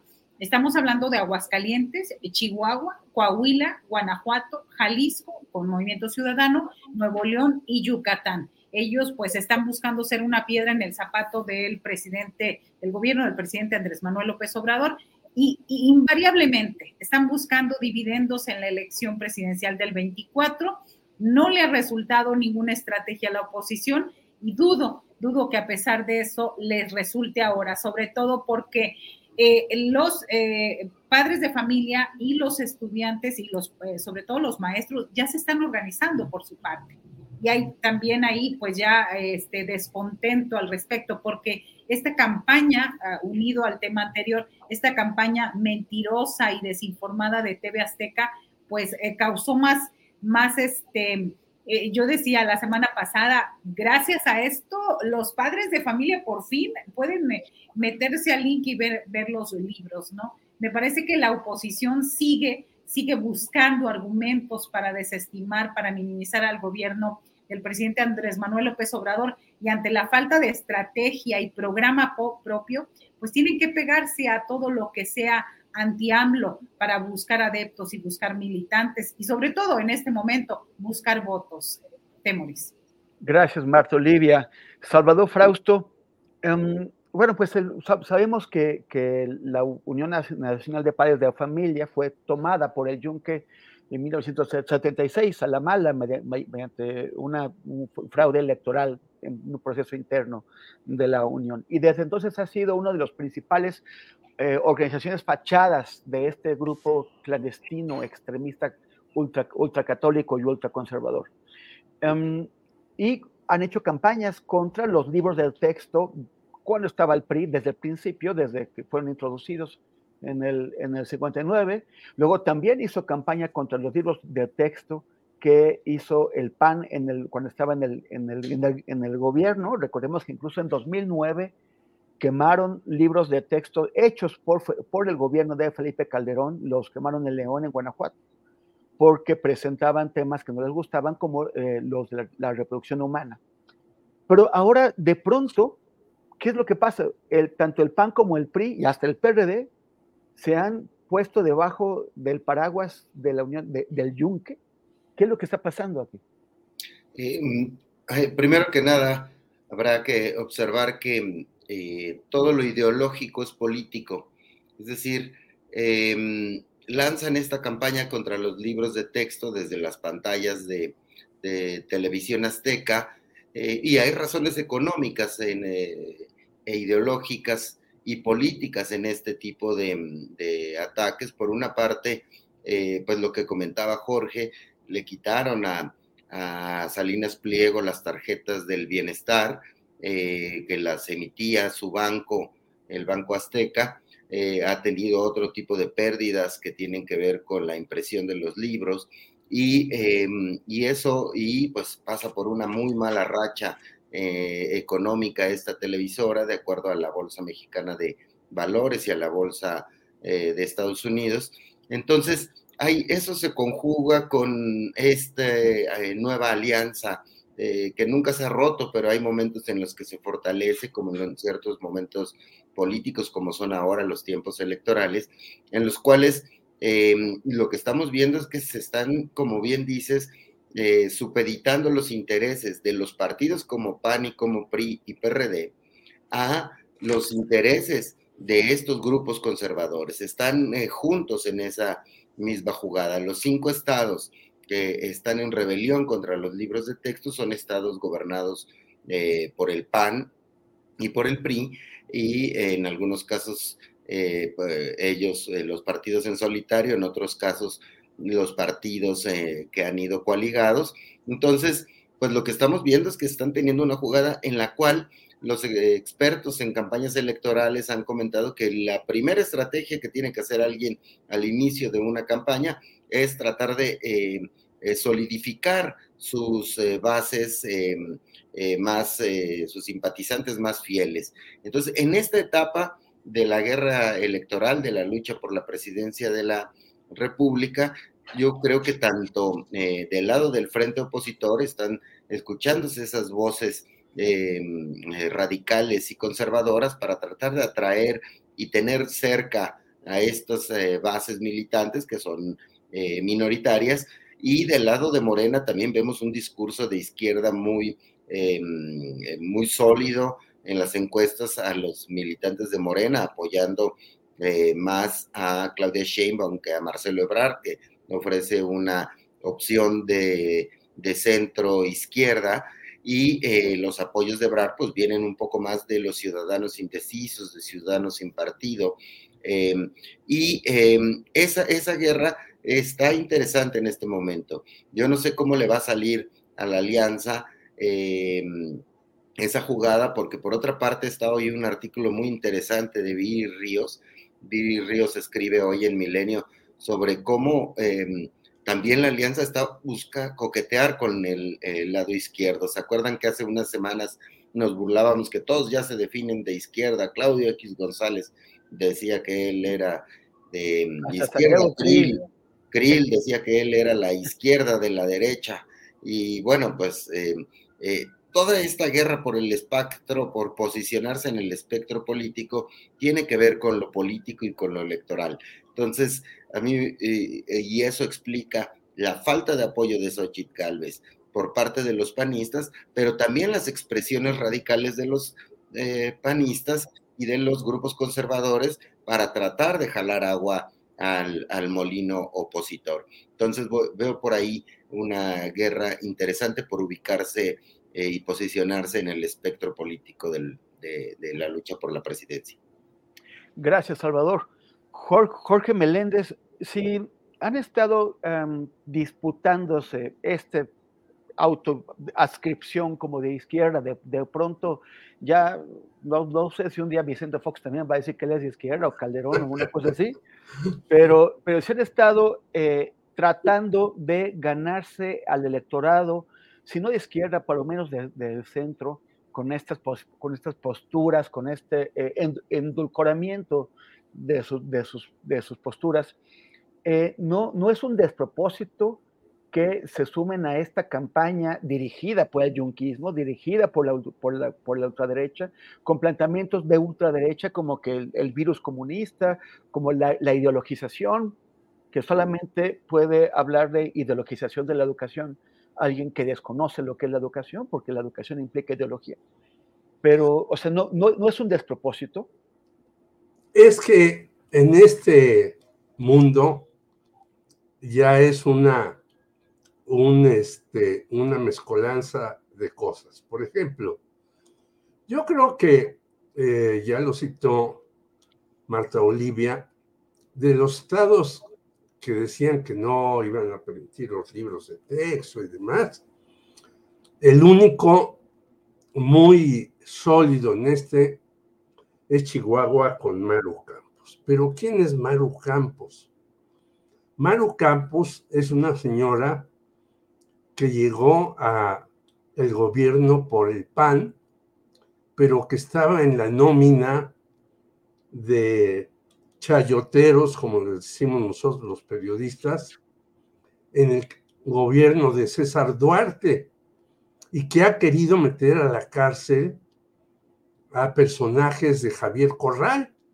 Es decir, es una señora aparentemente desquiciada porque si está en el PAN, no está defendiendo al PAN, está defendiendo a César Duarte y está atacando al PAN. Es decir, ahí vemos una contradicción tremenda. Segundo lugar, tiene razón Salvador, estas, y Martolio es una guerra ideológica, y Viri Ríos, que creo que hay que leer su artículo, dice eso, pero hay que recordar también qué decía Xochitl Galvez y qué sigue diciendo. Yo me formé en el maoísmo, pero ahora, desde hace tiempo, después de que empezó a ser la candidata puntera, pues ya no dice nada ideológico. Simplemente es un ataque en contra del observador. Yo quisiera que alguien, algún periodista de los medios tradicionales, entrevistara a Xochitl Galvez y le preguntara, a ver, ¿en realidad crees o creíste en el trotskismo y por qué? Y ahora, ¿por qué no crees en el trotskismo y si crees que los libros de texto son comunistas? Es decir, hay una contradicción en nuestra clase política verdaderamente terrible, porque unos se dicen de una ideología y hacen lo contrario y viceversa. Un poco lo trae en su camiseta Marta Olivia con una frase de Chomsky. Lo que yo creo que está pasando es que Obviamente, en los otros estados, los gobernadores dijeron, no vamos a permitir los libros de texto por una razón para ganar simpatías, porque hay todavía en este país un grupo, yo lo fui, de católicos pro familia, pro costumbres añejas, grande lo han dicho varios, eh, varios este, analistas, entre ellos Helio Masferrer, ¿no? Todo mundo, más del 60% se dice católico, aunque no lo sea. Si le preguntan a ese 60%, bueno, usted es católico, usted dice que es católico. ¿Va a la iglesia? No. ¿Qué dice acerca de las encíclicas del Padre Francisco, de que todos somos iguales y que él no tiene ni siquiera derecho a decir si un homosexual debe ser o no católico. No, pues no sé qué dice el Padre Francisco porque nunca lo he escuchado. etcétera. Es decir, hay un enredo intelectual porque así nos ha hecho un enredo llamado PRI, donde se decían, incluso López Mateos decía, yo soy de izquierda dentro de la Constitución. Bueno, la Constitución es un texto en donde hay cosas de izquierda, que los hicieron Francisco J. Mújica y otros. Es clarísimo. El que lea la Constitución tiene que decir, pues aquí hay una corriente ni siquiera liberal, como dice el señor Andrés Manuel López Obrador, porque dice que el pleito es entre liberales y conservadores.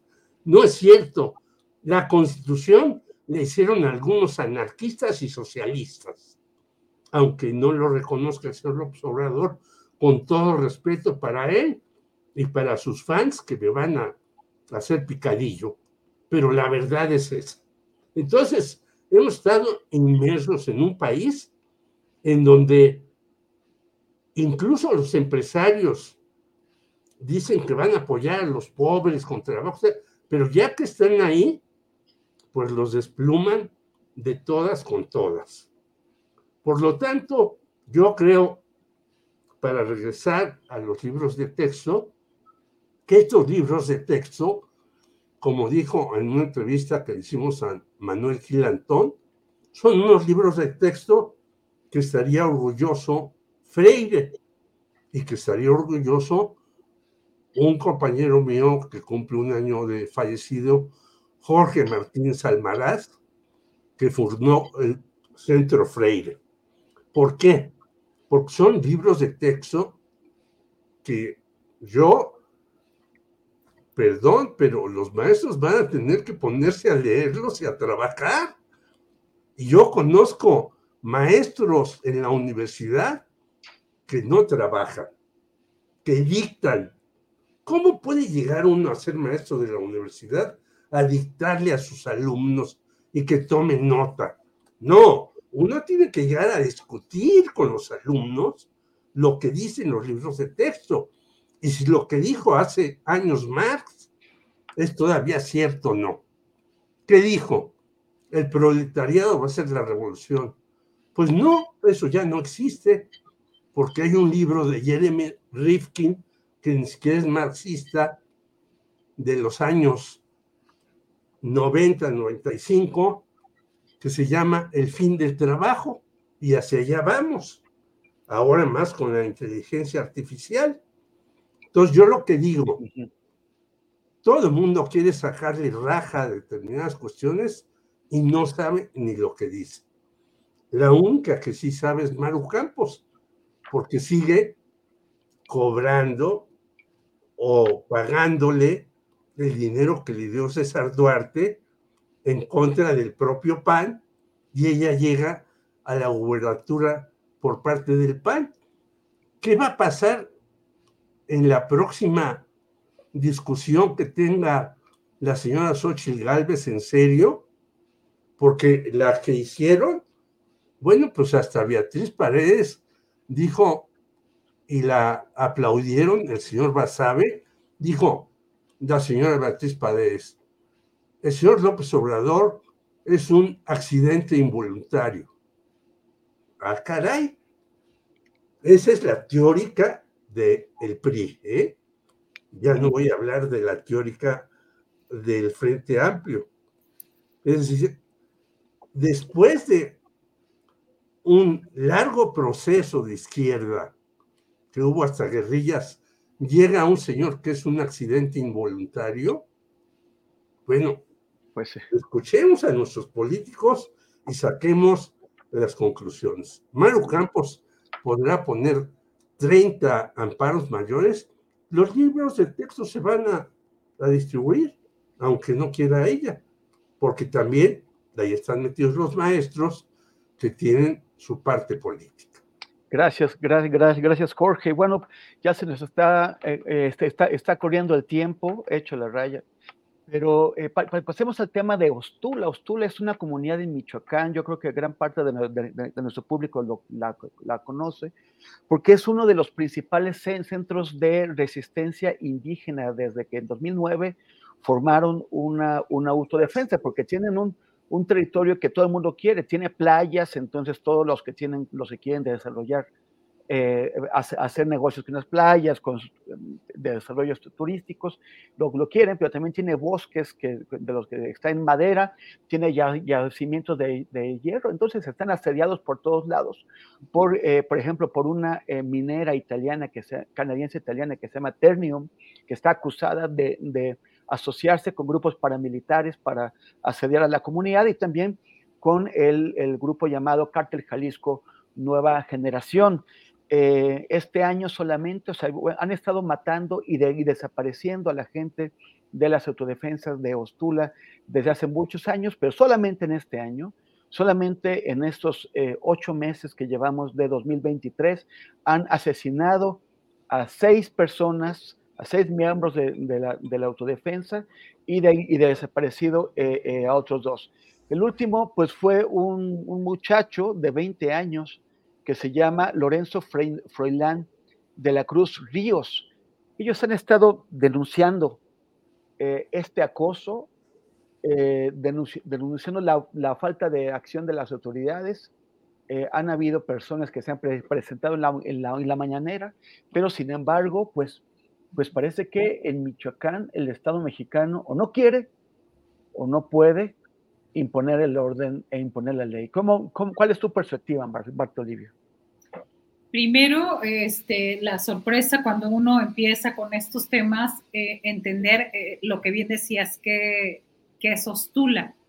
Este, eh, forma parte del municipio de Aquila, Michoacán, y lo más sorprendente al momento de revisar es que tiene una población de apenas 744 personas, que es una comunidad muy pequeñita, para ese eh, eh, número de desaparecidos y número de personas asesinadas. También, ¿qué significa Ostula? Pues significa 19 mil hectáreas de playas. También significa un cruce estratégico para las rutas de trasiego de drogas en vecindad con la tierra caliente, lo que comentabas, bosques llenos de especies maderables, yacimientos de hierro. Sin embargo, esta cuestión de la inseguridad de lo que se está viviendo ahí forma parte de los estragos que dejó la desaparición de las autodefensas en Michoacán, eh, que comenzaron en el sexenio de Enrique Peña Nieto. Entonces, eh, estos datos me parece que muestran cómo el Estado ha fallado estas poblaciones y hasta qué punto se permite que los grupos delincuenciales sean los que gobiernen estos lugares sin que haya una estrategia adecuada para brindar condiciones mínimas de bienestar en Michoacán.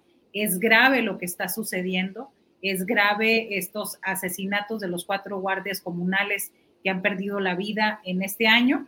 Leía yo una parte de una entrevista a un vocero de la red Todos los Derechos para Todos, todas y todos, que informaban de que del 2009 al 2014 al menos 35 líderes comunales y autoridades agrarias han sido asesinados en este lugar. Me parece que eh, tienen que voltear a ver es, lo que está pasando.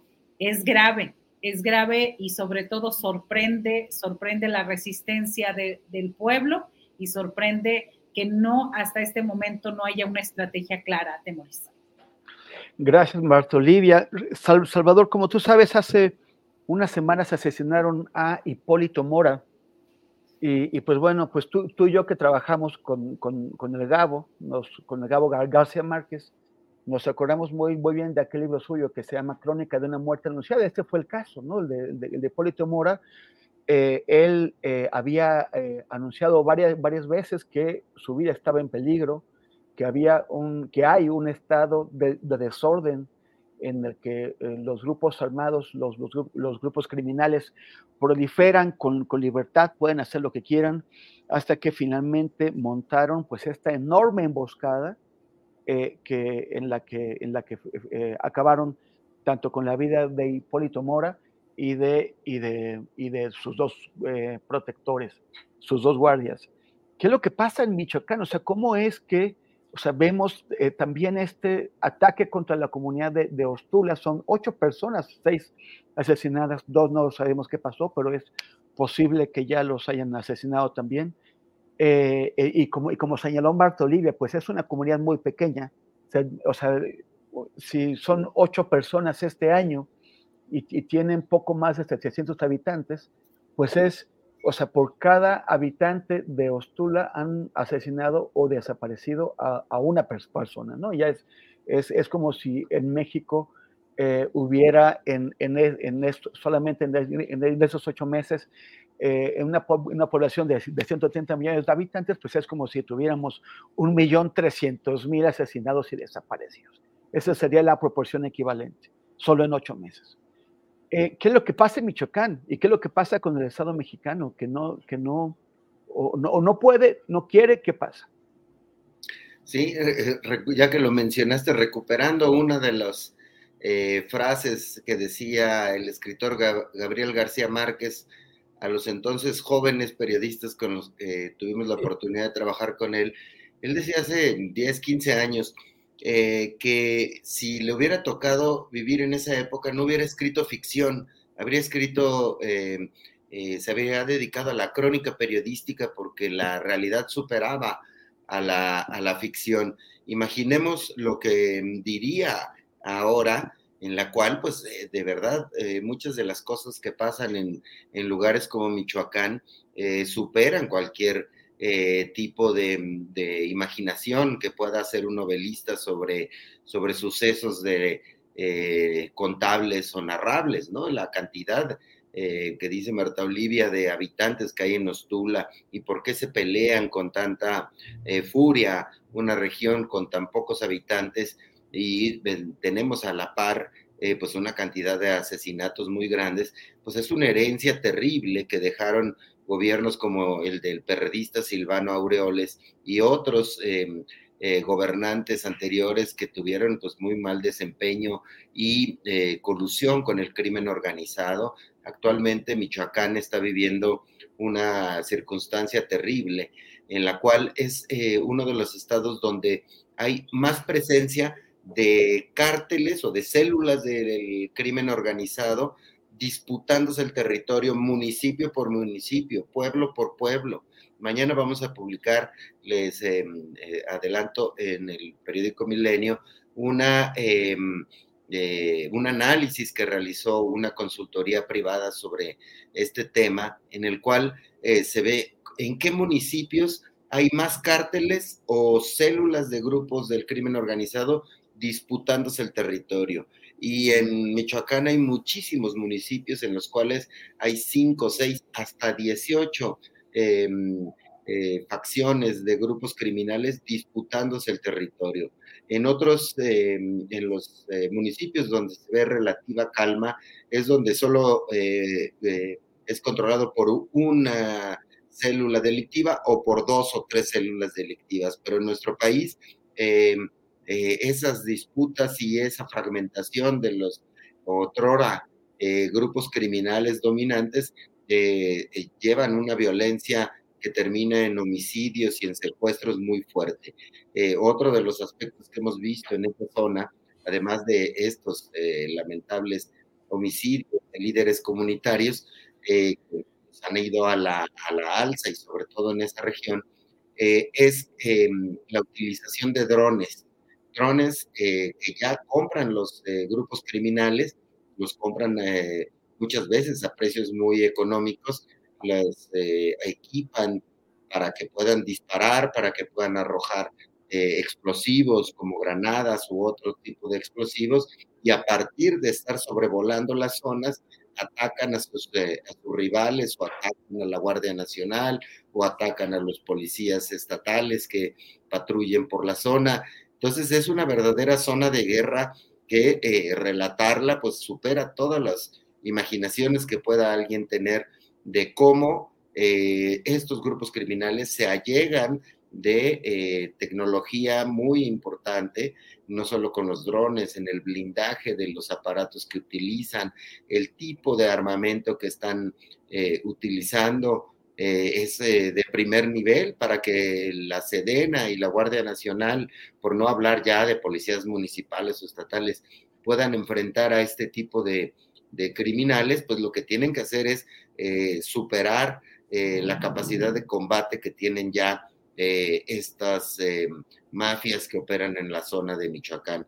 Y no se le ve salida a lo que está ocurriendo en estados como, como Michoacán. Gracias, gracias, Salvador. Jorge Meléndez, nos quedan ocho minutos para repartir entre los tres. Y, hay varios temas pendientes, entonces yo te quiero proponer que escojas. Yo que, creo, creo, pues hay uno que es especialmente importante para ti porque eres profesor de la universidad. Este, entonces, mira, o sea, si quieres comentar sobre este tema Ostula, si quieres comentar sobre el tema Argentina, o si quieres hablar sobre la asociación, que es el último tema que tenemos planteado, sobre la asociación del rector que se está adelantando en la Universidad Nacional Autónoma de, México. Pues iría al último, nada más diría que, en efecto, a nosotros de niños en los libros de texto decían que México era el cuerno de la abundancia, y sí lo es, pero también es el cuerno del saqueo porque eh, no solamente es el caso de Ostula.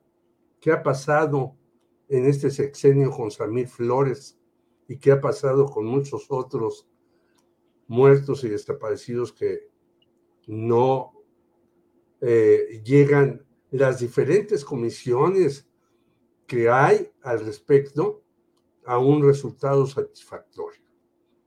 Pero yo creo que en la universidad se ha adelantado el proceso justamente porque hay un enfrentamiento muy serio entre el presidente de la República, López Obrador, con la universidad, a la cual ha catalogado de neoliberal muchas veces.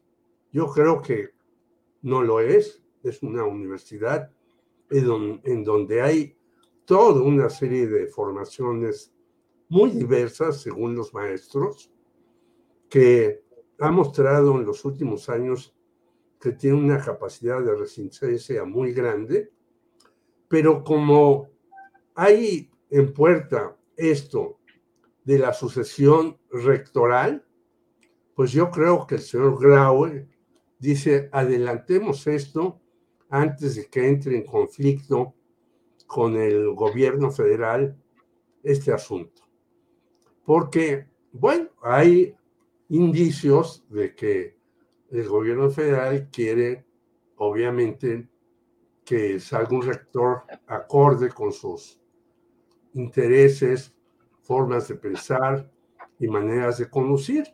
Y hay otro sector encabezado por el señor Graue, pero en realidad manejado por el señor Rolando Cordera Campos en la Facultad de Economía, que tiene otra posición y otra opinión. Y estos dos sectores ya entraron en pugna, no ahora, sino desde hace tiempo, y por eso se adelanta eh, el proceso universitario. ¿Qué va a suceder? Yo creo que a esto hay que darle tiempo y por eso me quedo hasta ahí con este apunte, pero muy interesante porque es la primera vez que vemos un proceso tan abierto después del 68, en donde hubo un conflicto entre el gran rector universitario Javier Barrosierra y el pésimo presidente de la República, Gustavo Díaz Ordaz. Gracias, gracias, gracias, Jorge. Marta, Olivia, ¿Argentina o UNAM? ¿Qué te, qué te gusta? Tienes, tienes este, el, el, el, micrófono, Bartolín. Una disculpa. UNAM, UNAM porque, porque es la UNAM y porque es eh, lo importante que además de esta transición y esta situación tan polarizada que hay entre eh, el presidente y la rectoría, a mí lo que me llama más la atención es las cifras las cifras, solo 10 de cada 100 que presentaron examen fueron aceptados a la UNAM. Es decir, eh, eh, más o menos leía yo las cifras 201 mil y así literal 21 mil este, fueron aceptados en toda la, la Universidad Nacional Autónoma de México y en carreras como medicina fue el 1.3% de postulantes. 15 mil quisieron entrar y solo aceptaron 220 mil. Entonces me parece que ahí tendría que irse la discusión hacia cuál es la universidad pública, si la UNAM está, el modelo que han estado siguiendo ha sido el más adecuado para las y los estudiantes y los que desean ingresar ahí. Me parece que eso, este es, eh, ¿qué es lo más importante? ver hacia dónde ha sido el modelo y ver eh, si tanto las descalificaciones que ha hecho el presidente hacia la UNAM están basadas en lo que se está haciendo en la UNAM. Eso me parece es lo más, más preocupante de todo. Yo, bueno, con eso cierro. Gracias, gracias, Marta Olivia. Salvador Frausto, tienes Universidad Nacional o, eh, o la Universidad de Buenos Aires, si quieres. sí, aunque es preocupante lo, que ocurre en, Argentina, donde vimos este, hemos visto este repunte importante de la, de la ultraderecha y de la derecha en estas elecciones primarias que se acaban de celebrar. Eh, lo de la UNAM también hay que eh, mirarlo con mucha atención porque eh, coincido con mis compañeros, con Marta Olivia y con Jorge, que está en disputa el modelo que se sigue en esta universidad, que por otra parte, primero que habrá que subrayar que sigue muy bien ranqueada en estos eh, estudios internacionales que hacen sobre el prestigio y la calidad de la educación en las universidades de América Latina y del mundo. En muchos casos la UNAM sigue siendo la gran representante de México eh, como un modelo de, calidad de la educación. Y eh, eso es interesante porque eh, el presidente López Obrador ha señalado que le ha visto visos de derechización en la Universidad Nacional Autónoma de México y hay otras posturas que, plantean lo contrario. Entonces, esta sucesión siempre quien quede al frente de, de, la rectoría pues le va a dar su toque, como se lo han dado distintos rectores mm, universitarios, y pues vemos ahí a Imanol Ordorica y a otras eh, eh, figuras eh, que buscarán ser los rectores de la principal Casa de Estudios de México. Me parece que es el momento de analizar si además de lanzar otras alternativas de educación pública como se ha hecho en este sexenio, no será conveniente ampliar la matrícula precisamente por los datos que da a conocer este, Marta Olivia, que muy pocos de los que se inscriben al examen y aplican en el examen llegan a quedar inscritos. Em, quizá debería ampliarse la matrícula, eh, eh, mover ese mismo modelo de educación hacia otros eh, espacios educativos para que no tantos estudiantes, tantos aspirantes a estudiantes universitarios puedan eh, quedar fuera. Entonces, ese debate está por darse, me parece que es uno de los pendientes importantes eh, en este que tendrán que encarar los candidatos aspirantes presidenciales, qué van a hacer con la educación en México, qué van a hacer con la salud en México, qué van a hacer con la seguridad en México. A mí me gustaría ya ver a los aspirantes presidenciales eh, contrastando este tipo de, información y no haciendo chistes eh, y, diciendo groserías para caerle bien a la gente, ¿no? Gracias, Salvador. Jorge Meléndez, tú todavía tienes un turno pendiente. Que, a ver, ante, este problema eh, que, es que siempre, bueno, hace un montón de años que está ahí, el de, los chicos que eh, tratan de, ingresar a la UNAM, pero no pueden. Eh, ampliar la matrícula, eh, abrir más otro tipo de universidades, otras universidades, ¿qué se puede hacer? Rápidamente, querido Jorge. Rápidamente, darle más presupuesto a la UNAM, porque no se puede, la UNAM no puede crecer si no tiene dinero. Segundo, hacer una serie de nuevos reglamentos para que no solamente 15 señores que ni siquiera algunos son de la UNAM, elijan al rector, la Junta de Gobierno es un anacronismo. Tercero, no es posible que el 80% de los profesores de la UNAM ganen 1.600 pesos mensuales porque son profesores por, de hora. Y tercero, ampliar el número de bibliotecas de la UNAM que están saturadas porque hace falta espacio. Entonces, nuevamente regresamos al dinero. Si a la UNAM no se le apoya convenientemente, a pesar de ser, como dijo Salvador, dentro de las 100 mejores en el mundo, con un presupuesto tan raquítico y con profesores que se mueren de hambre, pues es imposible sacar una alumnada eh, de gran categoría, aunque no hay que olvidar que en los últimos eh, certámenes de matemáticas, de química y demás, muchos universitarios han ganado el primer lugar. Certámenes mundiales. ¿eh? Gracias, muchas gracias, Jorge. Te, agradezco por, esa, por este rato que nos brindaste tus opiniones. Gracias, Marta Olivia. Gracias, Temoris. Un gusto coincidir. Admiro tu trabajo y tu trayectoria. Gracias, Jorge. Y gracias, Salvador. Muy buenas Gracias. Y Salvador Frausto, muy, muchas gracias. Esperemos que para la próxima tengas un cuadro más bonito ahí. Gracias, eh, Temoris. está bello. Muchos saludos a Marta. Nada más la barba no, porque ya la dejaste blanca en lugar de azul. Ya podrías, ya podrías hacerte una, una barba Pollock. Exacto, la próxima vez voy a hacerme barba Pollock de varios colores para combinar el cuadro. Vale. Muy bien, muchas gracias. Gracias. Un abrazo a todos. Un abrazo a todos. Y a la audiencia sobre todo. Y ya para cerrar el programa, una última nota de esas terribles, pero bueno, de lo, de lo, terrible que es, digamos que, bueno, hay un matiz, porque como muchos han visto ya, o muchos han visto, eh, encontraron eh, pues un montón de cuerpos en, en, Costa Rica, en Veracruz, en el norte de Veracruz, eh, de cuerpos embolsados en refrigeradores en dos viviendas, y ha habido una danza de cifras. Una, han, dado unos números por aquí, unos números por allá. son acaban de, Verónica Hernández Yadans, que es la fiscal estatal, dice que no son 30 como llegó a manejarse, sino 13, 13 cuerpos eh, que aparecieron desmembrados y embolsados en esas cámaras de, refrigeración.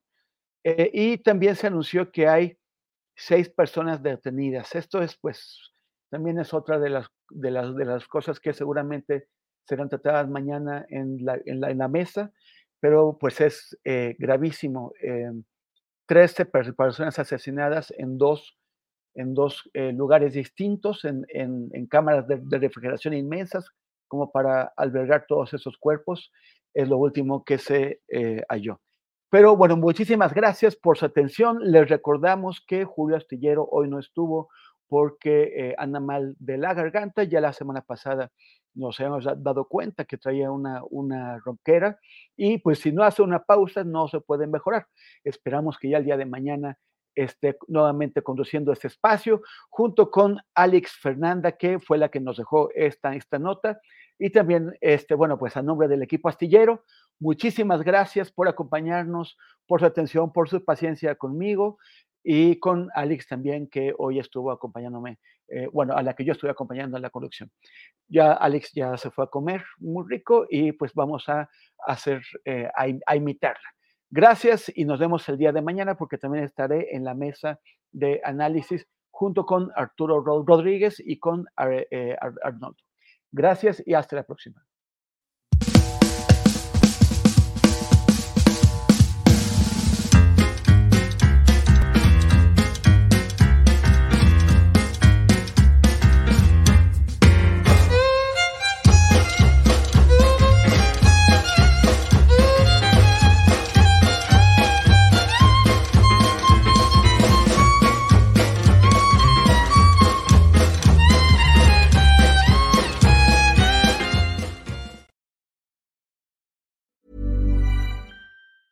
¿Te preocupas por tu familia? Entonces, ¿por qué darles solo huevos ordinarios cuando pueden disfrutar de lo mejor? Eggland's Best, los únicos huevos con ese delicioso sabor fresco de granja, además de la mejor nutrición, como 6 veces más vitamina D, 10 veces más vitamina E y 25% menos de grasa saturada que los huevos regulares, además de muchos otros nutrientes importantes. Así que, dales los mejores huevos. Eggland's Best, mejor sabor, mejor nutrición, mejores huevos. En Sherwin Williams somos tu compa, tu pana, tu socio, pero sobre todo somos tu aliado, con más de 6.000 representantes para atenderte en tu idioma y beneficios para contratistas que encontrarás en aliadopro.com. En Sherwin Williams somos el aliado del PRO. Para que te enteres del próximo noticiero, suscríbete y dale follow en Apple, Spotify, Amazon Music, Google o donde sea que escuches podcast te invitamos a visitar nuestra página julioastillero.com.